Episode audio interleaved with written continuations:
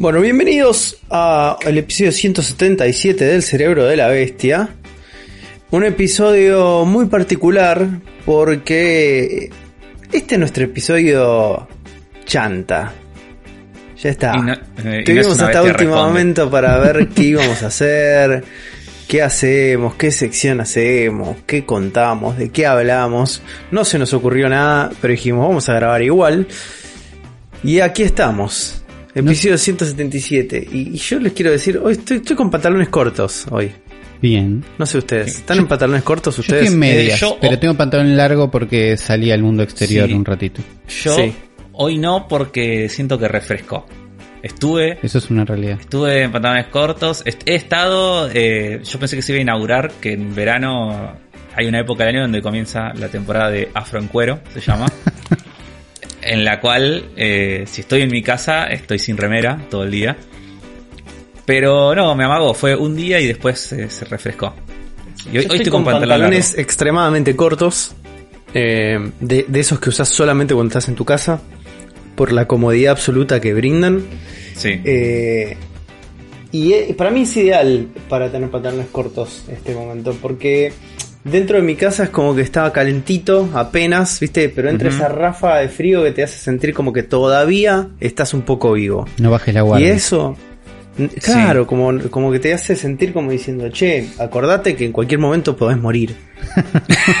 Eso Una buena es- sensación. Es, la- es el- la constante, viste, como alarma que pones en el celular de respirar, que estás vivo. Eh, a eso le llamo la brisa que me entra en este momento de la ventana con mis pantalones cortos. Pero como tengo el CPU al lado, un poco me protege. Entonces generé como una es especie de microclima, ecosistema acá dentro de- del estudio donde solíamos grabar. Que, que está bastante bien. Y es ideal para este momento de pantalones cortos, no zapatillas y una remerita. Ahora, yo no sé si el mundo está listo para la temporada de Afro en Cuero. No, todavía no. No sé si el que mundo, venía, pero- el mundo no creo que esté listo.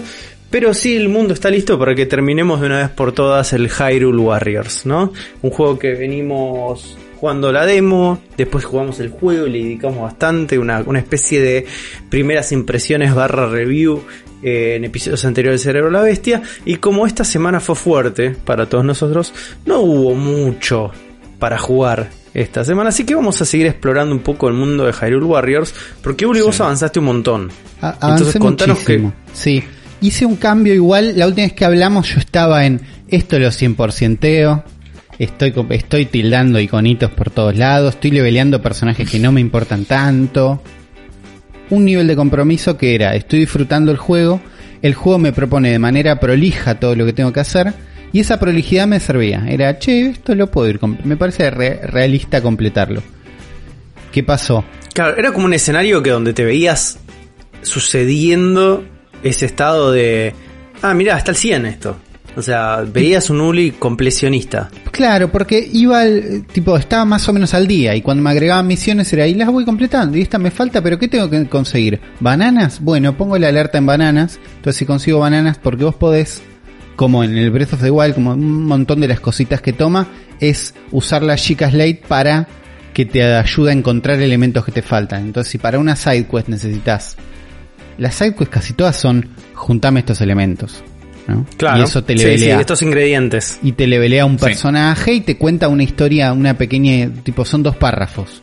Un párrafo es, eh, Link caminando por las aventuras se encontró con un mercader que en realidad lo trató de estafar, entonces necesita darle bananas para vender Ah, a su hijo, no sé qué. Nunca leí ni uno. de Yo leí los primer- leí los primeros- decían eso. Leí los primeros tres, ponele. En un momento te das Yo cuenta ni que sabía que decían algo. no hace falta leerlos, pero son una pequeña sidequest contada y un segundo párrafo una vez que lo completaste. Pero lo- la acción que vos tenés que hacer es tener Igual unos lee elementos. Afro, son dos renglones, man.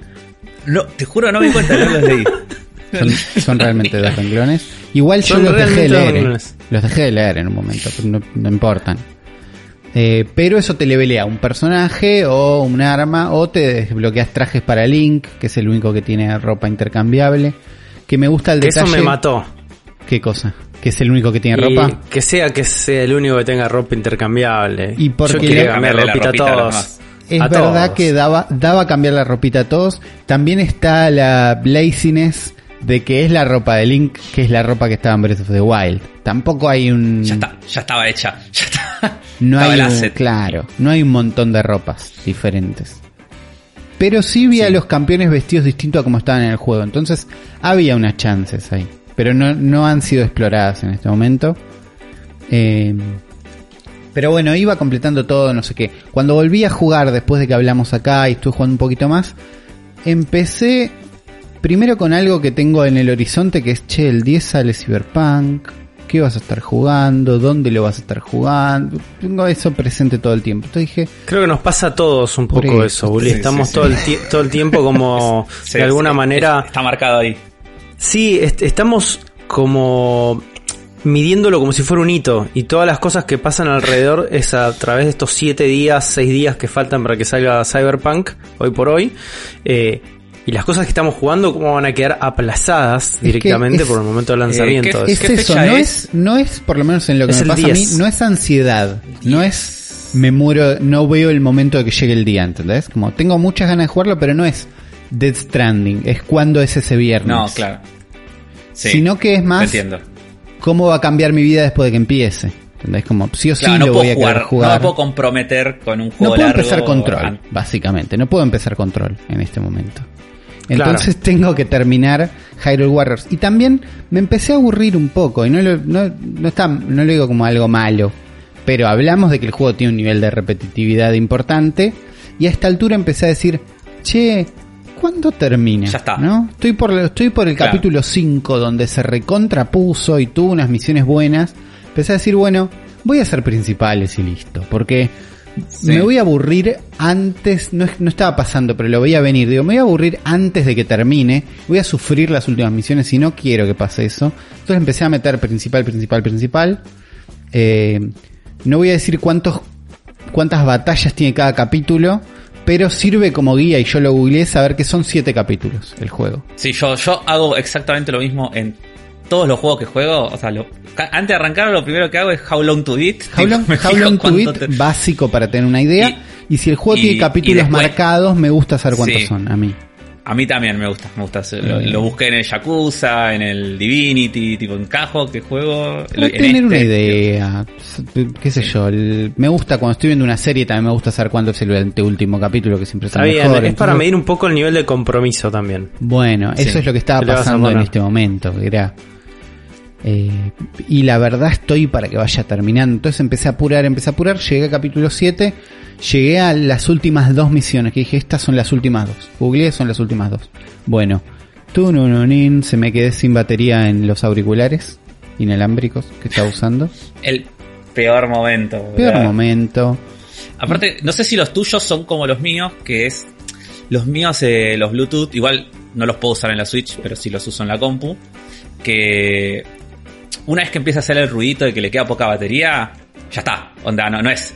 Muere. "Uh, le queda poca Muere batería. inmediatamente, sí. Sí, Y, le, Y y se va estos duraron, una hora. duraron una misión con esos ruiditos.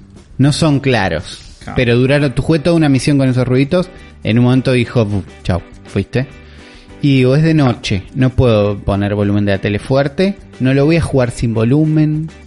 Mm, Dije, lo puedo Y jugar la a- historia principal no. y es, la, es el final del juego. eh, Sí, no, estoy para esto.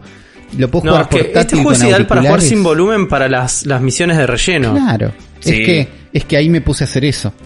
Eh, Lo que yo había Claro. abandonado en ese momento me puse un auricular con el- un podcast con los auriculares del teléfono y, y resolví por ahí porque no tenía otra forma de usar auriculares en la tele, en la Switch. Dije, puedo jugar portátil, pero los gatos me van a destrozar los cables, no es, no es momento. Era la hora de los gatos, que es cuando se ponen como locos. Hay momentos donde no, no asomes Sí, ningún sí, cable. Jugá No, quietito. no, no. Sí, no, lo- los, los gatos tienen ese momento a la noche donde están, están con toda. De una a dos ¿Vos de la tenés tu mañana. propio, tu, tu tupper de cables como para que, con protección antigatuna? Están, sí, sí, están contenidos mis cables en distintos lugares. Pero en- a esa hora me he ido a dormir en algún momento. Estaba jugando, llegó la hora de los gatos y dije, "Y no, no puedo, no puedo, no puedo hacer esto. Chau, dejo acá. pero acá seguí, hice un par de secundarias, pero aplacé ese momento. Y anoche dije, ahora es, ahora lo termino. Empiezo, me enfrento, ¿no? Estoy soy Link frente al castillo Hyrule, estoy, este es el final. Y estoy, Soy solo un link frente al castillo de Hyrule. y estoy vestido con la bandana de trepar bien, en cuero como afro en verano, con una lanza de hacer secundarias. Ah, Sí, no. estoy No es- en- enganchadizo, enganchadísimo con el gameplay de Lanza, eh. Está Es bueno, como de el- mis está favoritos. bueno el gameplay Es- de lanza. sí, sí, es como de mis favoritos. Eso, eso quería, de- quería decir, viste, que, Estuviste jugando que más. hablamos de que, que, que- sí, estoy jugando más, viste, qué comentarios nuevos tenemos con respecto a, a la otra vez. Eh, me gusta mucho lo que cambia, o sea, lo mucho que cambia el gameplay de Link con el, cada arma que le equipas. Sí, es como, es- es es, muy prácticamente diferente, otro se siente muy diferente. Sí, es otro personaje y están buenos todos, tipo la, del, la de los mandobles, está bueno cómo funciona, que tenés que recargar la vida después de pegar. Ah, no me gustó. la de la lanza. Sí, que tiene esa mecánica de recompensa-riesgo. Y la, la, lan- la lanza está buenísima, es como que pega súper rápido y, y haces mierda todo. Sí. Eh, no, es como que este me, me gustó, me gustó mucho eso, me parece que está, que está muy bien. Eh, la lanza está muy buena, pero no vas a defender el final del juego en lanza. Me pareció una falta de respeto. No, no, no, tenés, no, tenés que estar con la más Después de una cinemática que dijo, fueron las bestias, no sé qué, y fue Link con la espada que sella la oscuridad y estoy yo en lanza. Me pareció una falta de respeto. Entonces, salí del juego, salí de, la, salí de la misión, me cambié la ropa y me había consumido los ítems que hacían las comidas que yo había preparado Sí. para la final. Entonces ca- recargué el juego, los había perdido igual, entonces fui a comprar los ítems para hacer la poción. Hay una poción que te hace que cada ataque te sume a la barra de magia, a la barra especial. Y la verdad que está bueno, porque se empiezan a poner difíciles las sí. peleas del final. Eh, ¿Lo seguiste jugando en normal? O... Seguí jugando en normal. Después de que hablamos eso, Mirá. se puso un... La verdad es que las principales son más difíciles. Y a partir de las, Sí. del capítulo 5 se pone más interesante. Y además al no hacer otras... otras secundarias no estaba pasado de nivel tampoco yo. Eh, No, es más, claro. para la final estaba en el nivel justo. Link estaba en el nivel justo. Los otros personajes estaban un poco más abajo de lo que me pedía. Igual se puede, pero estaban tipo a ese nivel. Entonces tenía un nivel de dificultad importante. Preparé las cosas, no sé qué. Hice una misión, buenísimo, espectacular. Fui a la misión que entiendo es final. Perdí y me fui a dormir. Eh, y acá estamos. Entonces estoy en las puertas final. Rage Sleep. Y- Es que es, es lo peor cuando pasa eso, cuando, cuando estás por... Vos sabés que estás en el final del juego y, y no lo puedes ganar y ya no sé, son las 2 de la mañana de un martes y decís, la puta madre, me tengo que ir a dormir. Claro, y era, ya no... era, Ya era más o menos difícil y estaba como con sueño. Me pasó lo mismo en Halo Reach también. Eh, fue un poco más duro Sí. ahí porque me faltaba un- dos tiros. Eh, acá sé que me Sí, falta sí, una misión me- completa, entonces no es tan anticlimático. A mí me pasó el otro día con... O sea, no es la final del juego, pero sí en el Persona. Viste que los dungeons tienen tipo su final final de cada Tiene un final final. y, y que es re obvio cuando llegas, o sea, no, no es como Claro, no, lo, no lo mucha duda. recalcular, Claro. sí. Y, y estaba llegando bueno, a la final del dungeon ese y no sé qué día era, vale que era un lunes, martes, no sé, una cosa así. Y eran como una de la mañana y dije, ya está, si hago esta pelea me voy a dormir a las 3. O sea, son larguísimas y difíciles. Son difíciles, Eh, sobre todo los jefes esos de cosas son difíciles. Sí, sí, sí. La, porque tienen unas mecánicas medio raras, pero bueno.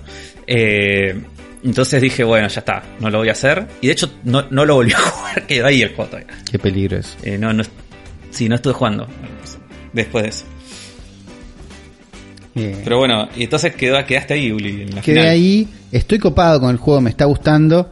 Eh, las recomendaciones no se pongan como locos con, con completar todas las secundarias porque hay tiempo más adelante y hay un riesgo de que te canses.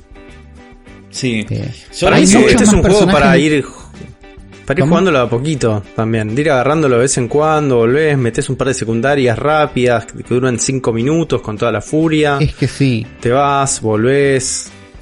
Es como También más casual, tiene- no tanto es- compromiso. Claro, es bajar el compromiso. Tiene una cantidad de personajes que no esperaba. Eh, tiene un par de personajes más que no esperaba. Ninguno increíble, pero están buenos. Y que con el nivel de apuro que tengo ahora, no los estoy explorando. Y probablemente Claro. merezcan la pena la exploración, porque todos, o sea, mantienen lo que tienen los primeros personajes que vimos, que es que todos se controlan muy distinto y todos son interesantes, sobre todo cuando les dedicaste un poquito de tiempo. De entrada son Claro. raros todos, pero después de, de, entender un poquito cada personaje se ponen más interesantes y hay varios Sí. que no, no le estoy dedicando el tiempo. Digo, no, no te voy a llevar a la final, no estoy haciendo secundarias, lo siento, pero no te levelearé. Eh, En, yo, yo en donde jugué ya tengo al primer personaje de los raros. Está bien, eh, o sea, de los que no son ni Link ni Zelda ni los campeones. claro. Eh, y no, o sea, lo jugué, lo probé un poco, no me gustó mucho. es, medio, es medio, primero que es medio, es raro el personaje y después medio molesto el personaje en sí. Es como- ¿Po- ¿Podemos decir cuál es? ¿Qué no sé? Sí, si querés lo decimos. Yo no llegué todavía a eso. Co- ¿Y cómo te...? Y no me ¿Cómo, no te, sean- cómo te afecta? Y un montón, no sean forros. Ok, ok. No, bueno, listo, respeto, no lo decimos. respeto por nuestros compañeros. Eh, respetamos. Eh, no, bueno, y está bueno lo que decía, viste, las diferencias de los personajes y el link con las armas. Otra cosa que, detalle que ti- tiene, el juego tiene muchos detallitos a los Bretos de Wild, Sí. como que están sacados de, de Bretos de Wild.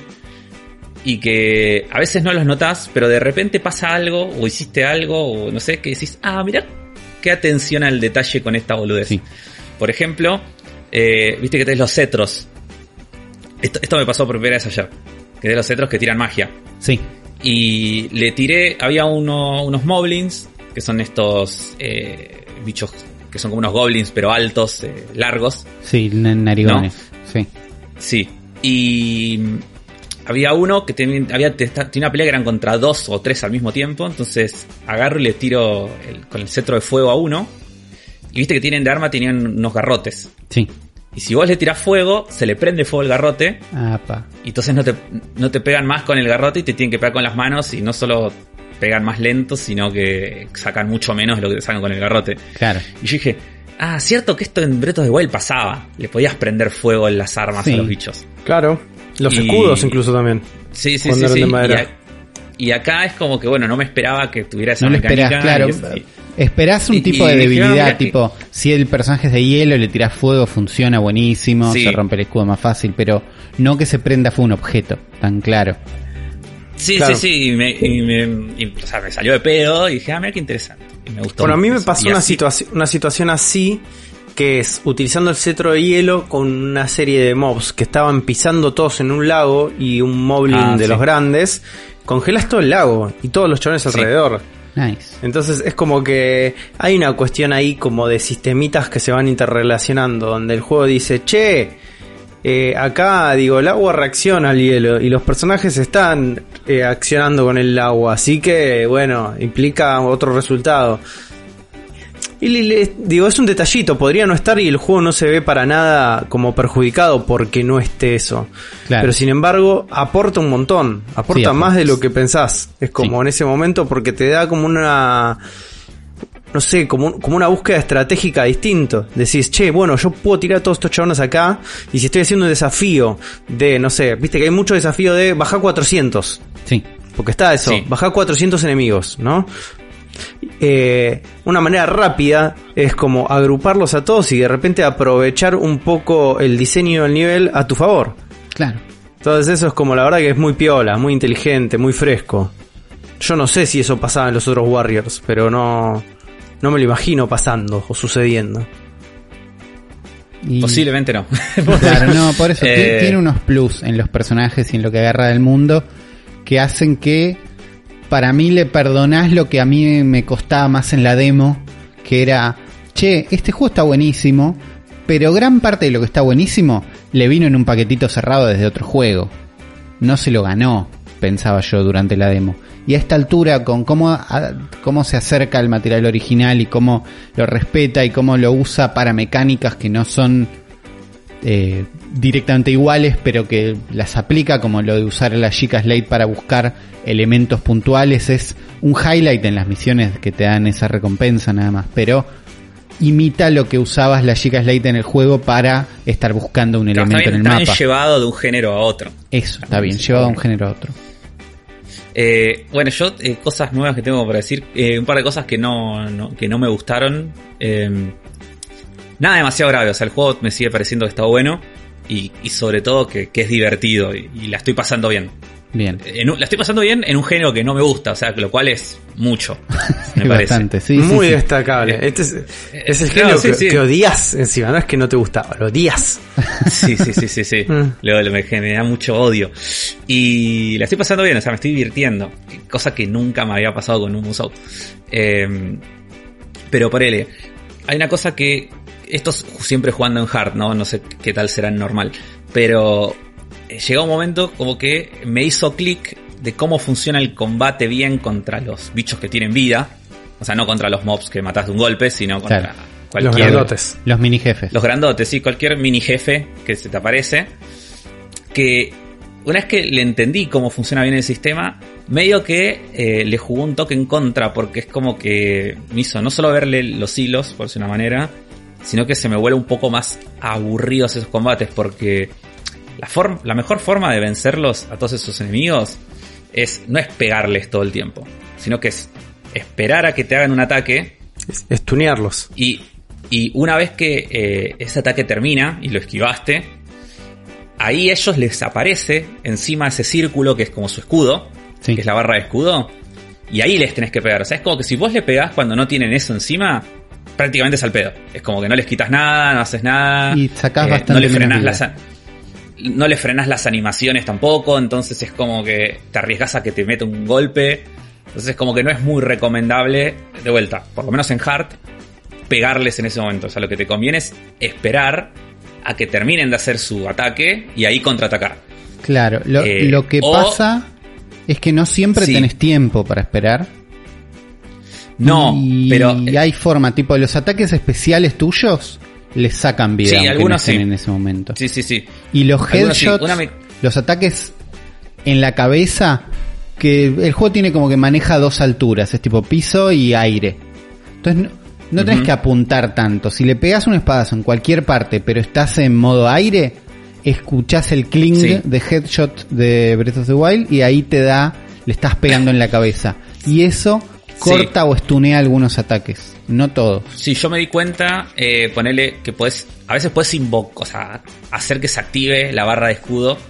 Ponele con el, con los Hinox, que son estos, estos cíclopes. Sí, Si vos le, si vos tenés a Link y le tirás un flechazo en el ojo, claro. el cíclope es como que se agarra el ojo, igual que pasaba en Breath of the Wild, y ahí le aparece el escudo. Entonces como que son más fáciles de, de matar y no tenés que estar por ahí esperando tanto a que el bicho ataque. Claro, lo- los Pero entonces- también reaccionan a un flechazo en la cara, frenan el ataque Sí. que estaban haciendo. Y no me acuerdo si aparece la barra de escudo o no, pero te dejan pegarle una- unos espadazos más. Claro, pero lo que, lo que pasa es que medio que es, ese proceso de eh, tener que esperar a veces a que le aparezca la barra de escudo, es como que llega un momento que se hace un toque o, o repetitivo o medio paja, porque a veces, sobre todo pasa con los Moblins, que son los que a veces más se ponen en giles y, y no, te, y no te hacen el ataque que vos querés que, que te hagan para, para que les puedas pegar, porque es, es una vez o el ataque especial que lo esquivás y le aparece eh, en la barra de escudo, o un ataque especial que se contrarresta con alguna de tus habilidades de las barras Shaika. Sí, Que eso también es otra. O sea, por ejemplo, no sé, te hace un. Y que te das cuenta porque arriba al enemigo le aparece el icono. claro. Por ejemplo, los maguitos que, que tiran eh, poderes elementales. A veces se ponen a invocar como una lluvia de meteoritos de- del fuego, de rayo, de hielo. Y arriba en la cabeza le aparece el símbolo de la bomba.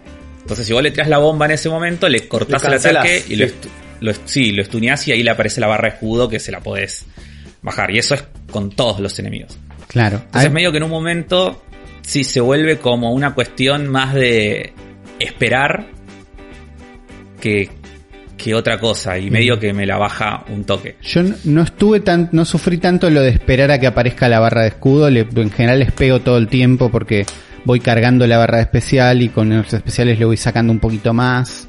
Sobre todo cuando estás, tuve en muchas misiones últimamente de tener que hacer eso apurado. Porque tengo que hacer Sí. eso en tres puntos distintos, entonces eh, no, Dos no tengo sí. tanto tiempo de esperar. Lo que sí me pasó que vi en una review y dije, uy, esto, y después la verdad me pasó bastante, que es que durante la pelea tenés estos momentos donde tenés que usar una habilidad especial. Ahora bomba, ahora hielo, ahora no sé qué. Y esas habilidades tienen un cooldown general de todas. Sí. Tipo, si usás una bomba, tenés que esperar un rato hasta poder usar hielo, por ejemplo. Eh, lo que hizo eso fue que me saque las ganas de tirar bombas en cualquier momento, porque muchas Sí, veces tiro bombas porque tengo ganas y al rato voy a decir, bueno, ahora usa el hielo. ¿Entendés? Entonces pierdo la oportunidad. Sí. Entonces no las uso a menos que me a menos que sea el momento que las tengo que usar y eso me Sí, dio un poquito de 100% paja. pasa. Sí, 100% pasa eso. O sea, es como que estás peleando contra un bicho que tiene vida, eh, contra un miniboss, no, no te conviene tirarle cualquier cosa. Te conviene esperar a que te haga eso porque a si que la, ne- te a tira que el la ataque necesites porque contrarrestar. muchas veces lo hace justo después. Muchas veces. sí. Y muchas Eh. veces son ataques que, que te hacen verga. O sea, son que te quitan casi toda la vida. Sí, también un- son esquivables la mayoría también. Con el Sí, pero, el pero flurry, flurry rush. Eh, hay una comida que te da Sí. un 10% más de, de tiempo, 10% de Para tiempo esquivar. en esquivar y eso es fundamental. No, so- no solo esa comida, sino agarrarle el timing a esquivar eh, te da muchas chances de hacer daño en momentos. Por ejemplo, cuando el Sí. enemigo está girando como loco, que lo que te recomienda ahí es congelarlo y pegale, es buen momento para esquivarlo, por ejemplo. Porque además esquivaste el primero y ya entraste en el modo mágico de slow motion cagalo trompadas. Eh, Sí. Que sigue siendo espectacular en que este sigue siendo, juego sigue siendo- está diseñado Sí, sí, a la buenísimo. perfección, acá está replicado y funciona y no hay ninguna duda y no está para nada mal. Eh, sigue siendo un momento lindo. Otra cosa que también eh, me dio un poco de paja es que siento que las misiones principales son demasiado largas, pero mal, son re- duran todas más o menos media hora, que viste que te dice el tiempo Sí. después cuando y me parece que es a, a veces tipo las, me pasó sobre todo con las últimas que ya a veces es como que digo, "Mm, me parece que al séptimo Moblin que maté es como que digo, che, ya podría ir terminando, como Ya. Sí, es como, no, no- es como que siento, si, si las misiones fueran, mm, porque no me pasa ponerlas haciendo secundarias, que son cortitas, no llego a sentir que el juego se sienta tan repetitivo. Claro. Pero en las misiones largas es como que sí, Sí, siento ahí, por momentos ahí estoy como- viendo 35 minutos, 15 minutos, Sí, 42 minutos. Igual esta misión estuvo Sí, buenísima, ahora la recuerdo. Capítulo 5 es el- no, no- no digo que es el mejor, pero es donde el juego decís, che, esto está buenísimo. En- claro. y hay dos Eh, misiones de 40 y pico de minutos que Sí. ahora las miro y digo, ah, estas misiones estuvieron buenas. Pero hay Y momentos esto va, paja. va- va- va muy de la mano con otro, otro tema también que también es un, como un problema heredado de Breath of the Wild. Porque Breath of the Wild, o sea, más allá de ser un juego maravilloso, tiene ciertos problemas. Sí. Y uno de ellos, y, o sea, y tomar todo de ese juego es como que te, te trae. Y uno de esos es la variedad de enemigos. Y Claro. eso es, mm, eh, o sea, Breath of the Wild es un juego que no tenía una gran variedad de enemigos, y acá son los mismos. Y por el tipo de juego que es, es como que yo siento que se siente más. Es como que yo ya estoy en, un- en una etapa en donde digo, bueno, ya vi todos los enemigos que tenía este juego. Como, y me los está repitiendo. Y me los está repitiendo algunos en modo ladri, beat em up, eh, de Sega, de Street of Rage, de el mismo gordo, pero ahora es rojo en vez de azul. Y es como- coloreado. Sí. Sí. Y me- es un toque paja, eso. Tiene Como que más gustado enemigos que que, Breath of the Wild personajes nuevos. de alguna forma porque tiene eh, peleas contra de distintos tipo peleas contra Rito, peleas contra Gerudo, peleas contra pobres la gente del agua, no me la estoy acordando, les mando un saludo siempre, Sora, siempre me pasa lo mismo. Peleas contra Sora, Sora. peleas contra guerreros iruleanos. Entonces, y después hay unas variantes de elementos también, tipo te encontrás con un Lionel eléctrico que no sé si había en Breath of the Wild. Me parece que no. Eh, No eran de eh, colores, sí. no, era, no, no eran liners negros, nine- eh, Claro, está el, dorados, está el rango sí. de colores que le hace, es como la Era como dificultad. su jerarquía Acá interna. est- está lo mismo, pero además te encontrás con un Lionel de un color y de un elemento. Ponele. Sí. Y Sí, eso que no estaba. suma un poquito de variedad, pero es verdad Yo que estoy, yo estoy de acuerdo que en las misiones largas lo que pasa es que sufre con eh, siempre el mismo esquema de, de trabajo, de gameplay y el trabajo que tenés que hacer de ir limpiando el mapa por zonas. Es como en lo formal es siempre lo mismo cuando te encontrás una y otra vez. Sí. Y de repente lo único que te cambia por ahí es son los personajes que vas interactuando. Eh, y yo más o creo que menos yo me en el encontré con situaciones apenas cuatro. variadas. No mucho, eh, pero hay unas situaciones. Yo estoy por el capítulo 4 creo más o menos y la única variación que hubo dentro de esos esquemas de mapa es activar a un par de guardianes que están en el mapa, que creo pasan en el capítulo 2. Sí. Hasta ahora Sí, en la sí demo es- estaba. Eh, sí, mecánicamente más o no, menos no pasa igual. mucho más que eso, es verdad. Eh, pero la forma en que tenés que recorrer el mapa no siempre es la misma. Sí, sí, hay un par distintas. Hay un par Hay de misiones que distintas. son más. Más pero por ahí sí me pasó en una que, que era un mapa que arranca la misión y se ve como chiquito y tenés que llegar de un punto a otro y yo dije, ah, copado, esta misión no va a ser tan larga. Y, y es, es- hacer eso fue bastante largo y encima una vez que llegué ahí resulta que tum, se, se- como que se desbloquea una segunda mitad del mapa y como que faltaba un montón y ese momento eh, en vez de ser un momento que tendría que haber estado bueno Sí, te dije, fue, "Uy, qué no, paja". que fiaca tengo que hacer la tarea. Sí. Es eso. Sí, Claro. sí, me dio esa sensación de. "Uh, qué Hasta a paja". mí, igual, hasta ahora, más allá de lo repetitivo, no me pasó en ningún momento donde diga, ah, bueno, me aburrí, lo saco. Digo, no. No, no, no, a mí tampoco. No, Que es algo Eso que podría ser muy común en este juego, ¿viste? Como un... Yo Sí. creo que duran lo suficiente como para, che, me juego una misión, me juego un par, o sea, una misión larga de historia, me juego un par de relleno de los desafíos para completar un poquito el mapa y te vas. Volvés, volvés en un par de días. Yo siento que es un juego que tiene esa vida, ¿viste? Como que es una vida que no hace falta un nivel de compromiso, una este continuidad obsesiva como te puede llegar a pasar a futuro con un cyberpunk donde es tan denso y pasan tantas cosas que no te acordás qué hiciste si lo dejaste de jugar hace mucho tiempo. Claro. Acá volvés Sí. y dices, ah, bueno, estaba acá. Listo. Vuelvo, lo pongo, arranco, hago un par de misiones este chiquitas como para agarrarle de vuelta el ritmo al juego y me meto en una de las largas y después te vas de vuelta y por ahí desapareces una semana y volvés a aparecer Claro. una semana después. Yo siento que es como muy buen juego de confort de, de Switch, ¿viste? Como para volver Sí, de a sí. poco. Y Eh. sa- saben que eh, yo no sé si eh, quién de ustedes lo había dicho o si lo dijimos en, al aire o por WhatsApp. Pero yo lo estuve, esta semana lo estuve jugando bastante portátil. Porque lo estuve jugando eh, en, tipo, en clases, por ejemplo. Estaba cursando Eh, una clase Sí. y. Peor alumno. No, no, pero viste. Peor No, pero yo presto. O sea, a, a mí. No, no, a mí lo que me presta pasa. atención igual. Es que yo, Decíselo a yo soy de. No, no, yo soy de esas personas que tienen todos sus cuadernos de la facultad. Todos con todos los márgenes ultra dibujados, ¿viste? Sí. Porque es como que necesito estar haciendo algo eh, mientras escucho. No Claro. puedo, no, no puedo. Me vuelvo loco. Entonces, pues, yo lo que hacía antes era tipo Animal Crossing. Y estaba ahí, pescaba, talaba árboles, viste, boludece que no tengo que prestar atención. Autopilot. Y en este, sí, y en este lo mismo. Es como, es- por ahí si tuviera un spinner sería lo, sería lo mismo. Claro. Es como del juego spinner. Eh, pero cuestión es que lo estuve eh, jugando en portátil y para mí re funciona en portátil, ¿eh? Y Sí, se- para mí también. Yo no sé quién había dicho que no se entendía nada, que no sabía nada, y no, a mí la verdad que no, no me pareció. Me parece que Creo se- que fue un se- comentario de, de Rippy en el grupo WhatsApp diciendo el momento con las bestias en portátil es difícil. Ah, puede el ser. momento con Yo las lo- bestias caen los frames a lo loco. Tuve un par de caídas más otra vez. Ninguna me jodió tanto, la verdad. Pero tuve. Pero no es por un tema de frames, es un tema de es un tema de la escala, o sea, cuando tenés que buscar Sí, los está enemigos está todo muy chiquito. Está todo muy chiquito. Puede ser, pero igual son malas las misiones de las bestias. No, no, son aburridas. O sea, Y- zafan que son muy cortitas, pero. O sea, duran, no sé, 5 minutos, son, creo, con toda la furia. Claro.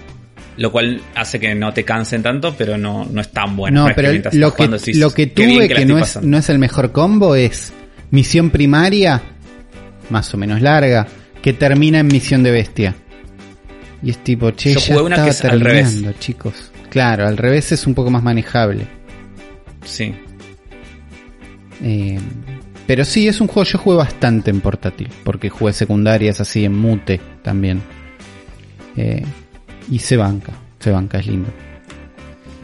A mí, a mí me gustó bastante, yo creo que lo voy a seguir jugando un rato más. Hasta me quedan cuántos días, cinco días, como para hasta que llegue el Cyberpunk a, a mi vida y, y se lo voy a dedicar al Halo Warriors. O sea, es así. Sí, Claro. yo lo voy a terminar también. Ya estoy. No, no sé cuántas horas me faltarán, pero.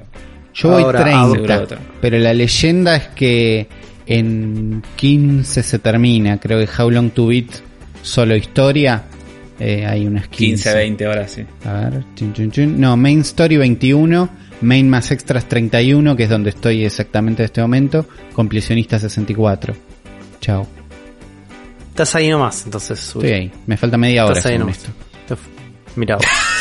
Vamos a hacer la pregunta, la, la pregunta que, que todo el mundo quiere saber al respecto, ¿no? Pues te falta media hora de juego, Media hora de juego. Uli. Y todavía no tenemos respuesta a esta pregunta. ¿Hay Megazord de bestias o no hay Megazord de bestias? Eh, todavía no hay Megazord de bestias.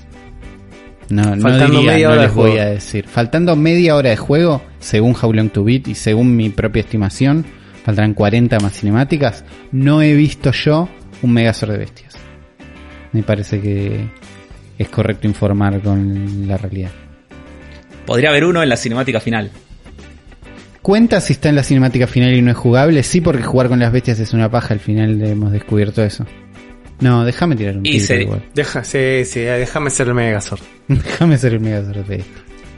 Totalmente, totalmente. Y con esa frase me parece que es una buena, un buen momento, una buena declaración para darle a todo el mundo la bienvenida a un nuevo episodio de El cerebro de la bestia.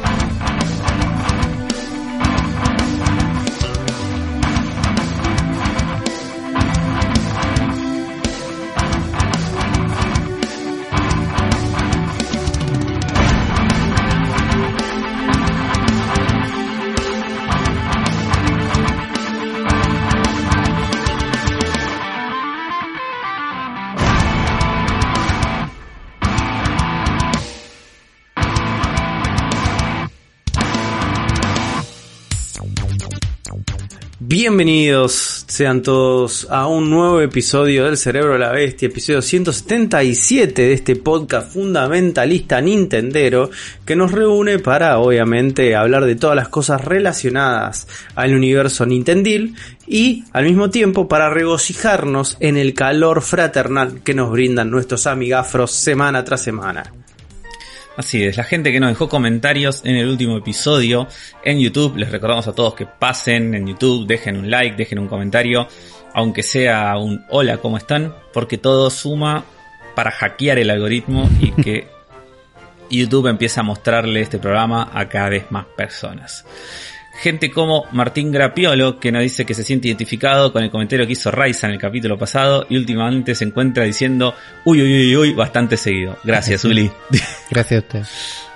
Sos como Gaby, Uli. Pero te me parece que te ganó de mano ¿Qué pasa? ¿Es, con sí, el uy uy ¿es uy. de él? Y el chabón hizo cadenitas con el uy uy uy, remeras con el uy uy uy. Vamos a investigar. Eh, Fede Huertas. Pero me parece otra- que él lo hace con I latina y, y el tuyo es con Y. ¿eh? Claro, no. Es otra cosa. El mío es con Y. Eh, Es otra hablando, cosa. hablando de frases de Uli, Fede Huerta señala otra que es, cita, no sabía si quería ser un Yakuza o un auto que va rápido. Ulises Rivas 2020. Es algo de paso. Y son, son dilemas, son dilemas de, de- de un Uli contemporáneo. Es así. real. Axel Vigano, me- esta vez me cita a mí, que dice, los fans de Persona no son muy objetivos. Afro, un fan de Persona. eh, Somos Trout me dice que hermoso el especial de Animafro, medio de Querusa y aplauso de pie al Afrofende, el MVP del episodio. Tuve muy buen timing con el Afrofende del último episodio, por suerte. Así que Sí, no- fue, no- fue antes de la debacle. Sí, no, no logró que nadie viniera a enojarse. Eh, Max87 se suma al tren del aguante el Mario Picross y gracias a Zuli por mostrarte que, mostrarle que existía esa droga. De nada. Y perdón. Mateo Abadía dice que el comentario se escribe quedó largo, pero si en algún momento hacen un game club para charlar Valhalla, me sumo. Ojo. Elias Can Cancela dice, muy buena la reflexión de Afro sobre los Pumas. Coincido en parte. Deporte nefasto. Picross es la absoluta aposta. Los Picross 3D de DS y 3DS están muy bien también. Eh, Me gusta, me gusta que, que la- que el deporte no es la, la nefastez, la nefastez es la institución y sus sí. la gente que lo compone. Sí, sí. El, depo- el deporte en realidad es como. No tiene la culpa. No es una serie de reglas y convenciones para que las cosas pasen. Después todo lo demás es la gente. Echemos la culpa a la gente, no al deporte. Sí, Digo, sí, la culpa la tiene no, la UAR, la culpa la tienen los clubes, la culpa la tienen los padres. no pasa en otros países tampoco. O por lo menos no en todos. Eh, Salvo en Nueva Zelanda. O en Australia era donde lo- lo- a, lo- a otro también como lo, lo cancelaron mal. No sé si Eh, lo- no, sé, no creo que sean los... pa, no estoy al Sí, tanto, sí, man. pero... Sí, sí, los- sí. Hubo un caso All hace Blacks. poco de esto. Sí, un rancio total. Mirá. Y bueno. Eh, Roman 12 dice, admito que cuando, pas cuando me pasé el Persona 5 tenía mucho tiempo libre y ahora que me estoy pasando de Royal la diferencia la noto. Eh, porque lo tengo de principio de año y todavía no, termi- no terminé el contenido original. Eh, Matías Falseta dice lo que más me choca de Hyrule Warriors es la diferencia de poder entre... Este ya, ya habías dejado este comentario, Matías Falseta. Y no sé si fuiste vos o fue otra persona que dijo lo mismo. Por ahí lo dijo en Twitter. Eh, puede ser. No, no, era, era, en, era en, en YouTube porque lo leí. Lo leímos al aire. Eh, y nada, eh, qué sé yo, me parece una boludez quejarse. O sea, que... Para no quejarse, pero que te moleste eso, no sé. ¿Qué era? No, Qué sé yo. resumen.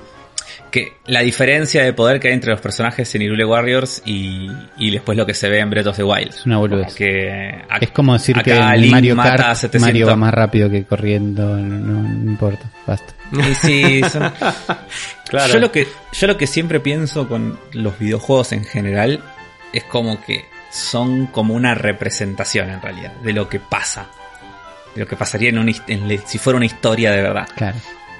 Eh, como que vos acá estás jugando, no sé, como si fuera un combate por turnos también. ¿viste? Claro, el Como- combate por turnos te iba a decir, te ayuda a, como- a hacer esa abstracción. Es- que es tipo, es una abstracción. Nadie es está una esperando para pelear. es una Sí. forma de transformarlo en un juego, exactamente. Sí, sí, acá es lo mismo, es como que, bueno, en realidad Link no peleó contra 700.000 Moblins él solo, es tipo, es una abstracción de una leyenda de, no sé. Pensalo así, te ayuda. No, yo soy, yo soy como muy hincha huevos a veces con el verosímil de las cosas, porque es lo que realmente te, te involucra y te, te hace como hacer esa pérdida como de... eh, no me sale en español la palabra, pero es la de disruption of disbelief, es Sí, que Sí. es como dejar de Eh, creer en la fantasía que te propone. dejar de creer en las cosas. Entonces, el verosímil es lo que te permite que cuando vos creas un universo, vos te inmerses en él porque crees que realmente las cosas de ese universo podrían pasar de una manera eh, orgánica y que no se rompe esa diégesis que se genera. Eh, no es el caso con el Zelda que me pasa eso, digo. Eh, es un mundo fantástico y donde todas las iteraciones que vimos tienen como distintos momen- distintas reglas, cosas que van cambiando. Eh, Para mí eso no es un problema. Menos en Zelda. Si me dijeras que pasa como una continuidad de otra saga, por ahí sí me pasaría.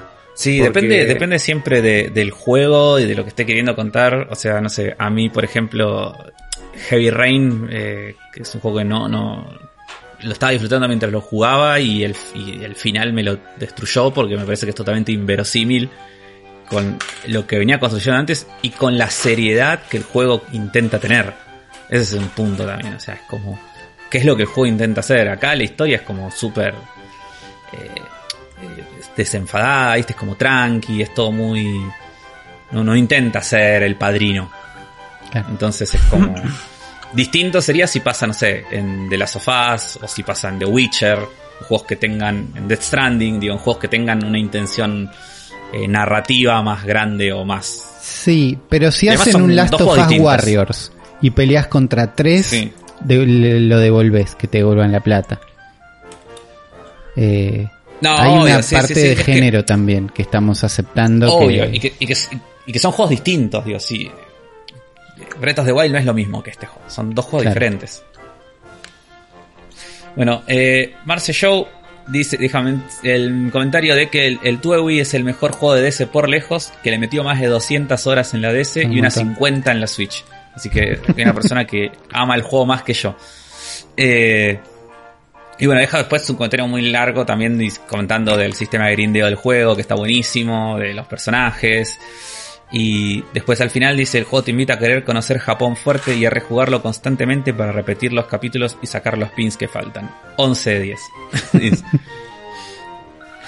Jardiel Herrera dice, tremendo, ahora siento que necesito comprarme una DS para jugar esto.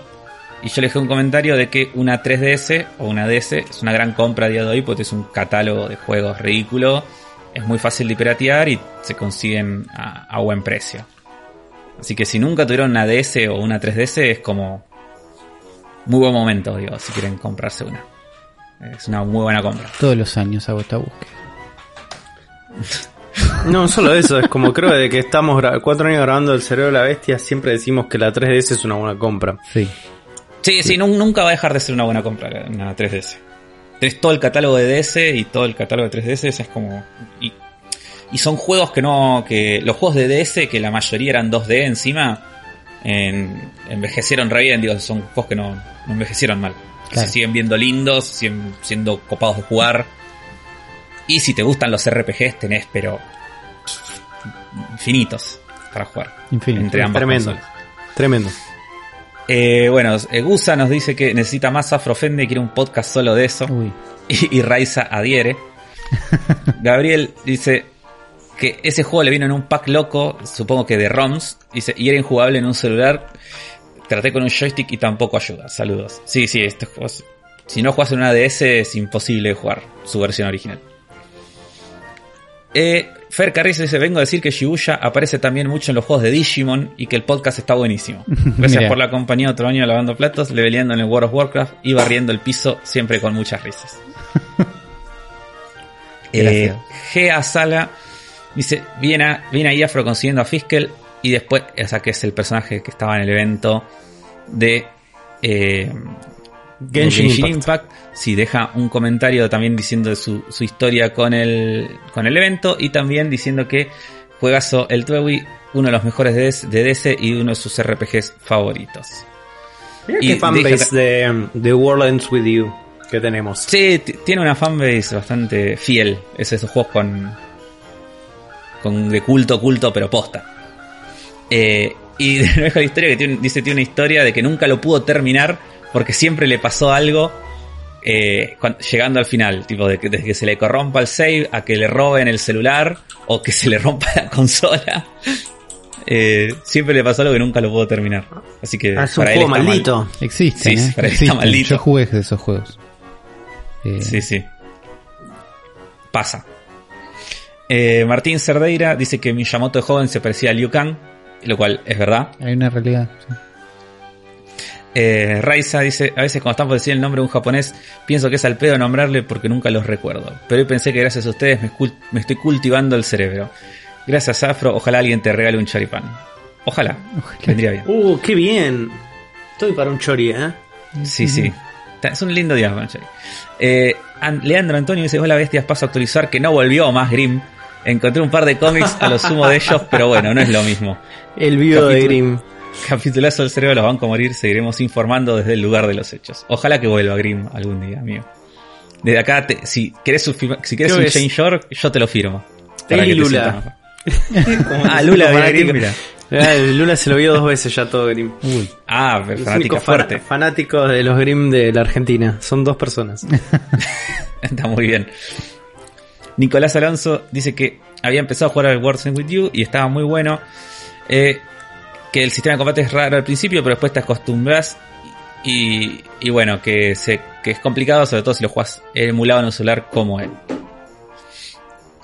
Juan Pirrat dice, aparte de saludar, paso a agradecer. La semana pasada perdí a mi abuela con quien viví en mi adolescencia y mientras esperaba noticias del hospital, incluso después ustedes fueron parte de la gente que me hacía compañía para no volverme loco. Con los podcasts, streams y videos me hicieron todo un poco más llevadero.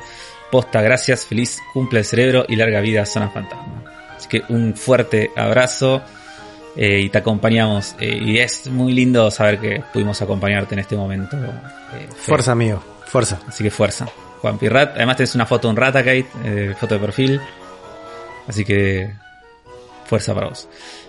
Toronja Hermosa dice, sí, te lo cita a Juan, dice, es primordial esa fantasía de poder tangible directamente a los ojos, 100% edulcorada, pero sin complejidad. Juan Nardone, el hombre léxico. Oh, boludo, no dije nada. Dije un montón de cosas y no dije nada. Es que. eh, pero está bien, muy bien. Es, es- es un muy buen truco en la vida, Juan. Es te va a servir mucho en la vida. Es una buena, un skill, skill. sí, sí. Es, un Conozco- es un rol de 20 de carisma. Co- Conozco mucha gente que llegó muy lejos así. Así que. Hay, hay que ver en el contexto que lo dije, pero ponele que por ahí tenía nada. sentido en el contexto. Y te deja una recomendación, Uli, de que tenés que hacer un Uli investiga de Picross. Yo sé que vos sabés que todos sabemos que querés hacerlo. Y sí, Es- Uli, está ahí, está. Es, es una realidad. La googleada que hice el otro día durante el programa. tiene que suceder, Uli. que por un lado Todos casi, la casi me patino porque entré en una página de tácticas secretas que algunas yo conocía como la táctica Mercurio, pero no con nombre, que lo vuelve mucho más interesante. Entonces, ojo con Me ese, vuelvo loco. ojo con boludo. ese Estoy Yo quiero- buscando ta- Yo táctica, quiero, Mercurio, quiero- ahora, ahora quiero un shonen a lo Queens, a lo Queens Gambit, pero en vez de ajedrez, de Picross con Uli. de Le falta la competitividad, pero sí, eh, ojo. Voy a buscar- Eh, el- táctica Mercurio en Picross me dice, no me salta nada, pero voy a buscar Mer- Mercury Tactic. A ver, puede ser eso. En Wikipedia estaban, había bastantes. Luis Ramírez nos dice que no escuchó el episodio todavía, pero necesita contarnos una gran noticia. Dice, soy el que perdió la Switch en Berlín a principio de año, Uh, pero hoy acabo de recibir mi nueva Switch. Y convencí a mi hermano de comprarse la Lite. Por cierto, tras un año de sequía, quiero que cada uno me recomiende un juego de Nintendo que haya salido este 2020 y que no pueda dejar de jugar. Un fuerte abrazo y saludos de Costa Rica, pura vida. Oh, un abrazo Eh, para vos. Así que un abrazo, qué bueno que volviste a conseguir la Switch. Y de este año, y bueno, eh, no, no hay mucho. este año. Porque tenés Animal Crossing, eh, Hyrule Warriors, Paper Mario. ¿Y salió algún otro first party exclusivo? Y exclusivo no, tuvimos eh, Pikmin 3. No Claro. Remaster. Sí, sí, sí, tengo un exclusivo. Un exclusivo, me muero de ganas de jugar. El Clubhouse Games fi- 50 51. Era Bueno. 52, 51. 51 Creo que era Worldwide 51, sí. Games. Una cosa de- Qué ganas de jugar ese juego que tengo. Me lo voy a comprar. No me importa nada. Me lo voy a comprar para Navidad. Mira, Com- Compraron la cuenta de Zona Fantasma. Me lo voy a comprar. Nunca me lo compré, boludo. Tengo muchas ganas de ese Yo juego. creí que ¿Se ya lo- cómo creí rompí que ya las lo bolas tenías. con ese Sí. juego? creí que ya lo tenías fue, Juan, y que no hablabas de él porque no había estado tan bueno nada más. No, nunca me lo compré. Comprátelo. Me parece feliz. un éxito eso. Clubhouse. Games 51 Worldwide Classics era. Sí. Cualquiera le tire el nombre. Es muy, es muy obvio que no ese es el nombre, pero está muy bien. No, no, era ese, De- ese de- el que acabo de decir es ese. Antes no me acuerdo que había dicho, pero eh, era por ahí. Era más o menos parecido. Eh, Martín Santoval ¿Cuánto- cuánto nos dice, está? gran ¿Cuánto capítulo está? como siempre, saben vender muy bien un juego, voy a darle una oportunidad al Warden with You, aunque tengo entendido que la versión de Switch no es la mejor adaptación, sobre todo por los controles. Les consulto, ¿jugaron o tienen alguna referencia del Mercenaries, Mercenaries Saga Chronicles en Switch? Es un juego que parece del espíritu de Final Fantasy Tactics o Tactics Ogre. En caso positivo, ¿lo recomiendan? Y yo lo he visto mucho, o sea, estoy como vos, lo he visto en la en la eShop buscando ofertas y cosas así. Y siempre me llamó la atención eso, pero no, no lo jugué. Y no sé nada del juego tampoco, ni review ni nada. Lo siento. No te sabría decir. Estoy viendo, estoy viendo el precio, estoy viendo el precio, sale 2.800 pesos eh, en, en la Store Argentina. Pero lo que me llama muchísimo la atención es que el Fire Emblem Shadow Dragon and the Blade of Light, que es el Fire Emblem 1, que, sa- que salió la versión ahora para Switch, está a dólares. 424 pesos. Sí, 420 cuando debería estar 424 pesos más caro de lo que debería estar. cuando debería estar directamente dentro de la, del emulador de NES que tiene la Switch directamente. Debería estar una- ahí. Está a una 5 vergüenza. dólares. En, en Una Estados vergüenza. Ver- vergonzoso. Pero qué lindo arte que tiene el. el- Sí, pero después es un juego de family, boludo, no lo ves. Es un- No, boludo, ni en pedo gastas. No, no, o sea, nadie debería gastar 424 pesos por un juego de Family Game eh, que vas a estar jugando emulado encima. No, aparte si van a, a ver, si van a. Claro, pensaste en el cartuchito y dijiste lo pongo. Pero no. Jueguen, emulen en, el- en cualquier celular el remake de Game Boy Advance, que es muchísimo, o sea, más jugable hoy en día y está buenísimo. Y se ve hermoso. Que creo que es el Fire Emblem eh, Sacred Stones, creo que se llama. O Shadow Dragon, no me acuerdo, algo así. No me acuerdo cuál de los dos es, el que es la remake del 1. Ya lo estoy googleando. Está buenísimo. Y por último, Sabrina Cortés dice que tener un emprendimiento previo a Navidad es la muerte, pero su- con su compañía todo es maravilloso, aunque sin tener elfos que encuadernen por nosotras. Así que bueno, Sabrina, dejate después ser- en- dejate el nombre y el link o algo de tu emprendimiento y, y lo recomendamos. Claro, obviamente, lo programa. compartimos, obviamente. Sí, sí. obviamente. Éxitos. Esos Así fueron que, todos los bueno, amigafros de la semana. Voy a, voy a hacer algo, Afro. Voy a hacer algo que es como una movida espectacular Lo está haciendo. Para llenar, llenar tiempo de programa. No. Voy a ir a iVox y voy a leer un comentario de iVox. Mira Porque se acuerdan que también hay comentarios en iVox. Sí, hay comentarios en iVox. Y voy a leer un comentario del episodio 175 de Juan vs. de Béisbol que nos deja Lucas. Que nos dice: Saludas a la mesa cerebrada. Escuché la Me intro y me picó comentarles mi experiencia y sumar una opinión respecto a los juegos inabarcables. A mis 35 perulos y llevar las riendas de un to, que no sé qué es, juegos inabarcables. A mis 35 pirulos y llevar las riendas de un estudio, ahí lo puso dos veces de vuelta. Se ve que copió y Ah, pegó sí. el mismo coso y le quedó ahí. O, o lo, de ahí. o lo traicionó el celular. Entonces, lo que quiso decir es, a mis 35 pirulos y llevar las riendas de un estudio, me hacen compartir la visión de Juan. Quizá por esi, no, que su- su- no, supongo que no quiso poner eh, ese, sino igual, quizá, eh, integral. quizá es mi juego de Zoom. y de la vida es el Football Manager. Y el resto es para lo que voy necesitando. Acción, RPG, estrategia, pero todo en single player. Y mi charla social con amigos es la de jugar un mismo juego y conversarlo. Postdata, tengo un 18% de Metal Gear PP, que me imagino que es Phantom, Phantom Pain, Pain. y cada tanto hago una misión. Saludo a desde Mar del Plata. Postdata 2 se espera con Guns el cerebro roll. Con los Guns. Con los Guns N' Roses. Gracias por tu comentario, Lucas. Nadie te corre para escribir el comentario, así que escribilo lento, su tiempo, sí. léelo de vuelta. Me está pasando mucho a mí eso, Lucas. Y te lo digo de disléxico a disléxico. Leamos las cosas antes de escribirlas. te digo, porque últimamente yo, yo no es que no. No es que copy y pego y por ahí no, sino que se me chispotea una letra de vez en cuando. El Gans que escribió, en vez de ganas, que escribió Lucas en este momento, me repasa a mí. en conversaciones, en conversaciones ahí como de trabajo y cosas por el estilo. Así que, de disléxico a disléxico, Lucas, te abrazo. eh, y te digo, leamos las cosas antes de, antes de apretar enter. Pobre Lucas. No, no, yo- pobre Lucas y pobre Juan, es así, es como es, 9 de cada 9 de cada 10 millennials son disléxicos, es así. Nos mata la ansiedad. Eh, yo voy a elegir como amiga por la semana a Juan Pirrat, por que nos dijo que lo acompañábamos en un momento feo, así que por habernos dejado lindas palabras, lo elegimos como el amigazo de la semana. Así que se, que se comunique con la producción, así lo suman a mejores amigos. Así es, dice Juan Pi. Y si quieres ser un amigafro premium, un amigafro VIP, tenés que ir a patreon.com barra zona fantasma TV o buscar los links en la descripción de este episodio y sumarte a través de Mercado Pago. Nos tiran unos mangos y nos ayudan un montón a hacer crecer este proyecto. Les pido a todos los Patreons que vayan, que entren a Patreon y se fijen en sus mensajes, porque les hemos mandado algo. Y a la gente de Mercado Pago, que deja también sus donaciones, que revisen sus mails que les hemos mandado un mail, así que estén atentos a esas cosas.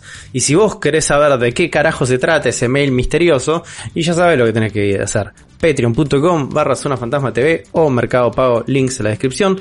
Y como esta semana no tenemos sección, porque yo lo dije al principio, es el episodio 80 Puffy, poco este, vamos directamente a las noticias nintenderas, ¿qué le parece? Ay, linda. Porque tenemos un montón. Sí. Tenemos un montón de noticias nintenderas. Y la primera noticia nintendera de esta semana viene de la mano de la actualización del firmware de la Switch. La versión 11.0.0. Uli, te voy a hacer una primera pregunta inicial. Sí, Si esto fuera 11.0, sí. ¿no? ¿Por qué hay una necesidad de ponerle un punto cero más atrás? ¿Cuántos decimales necesitamos para una actualización de firmware?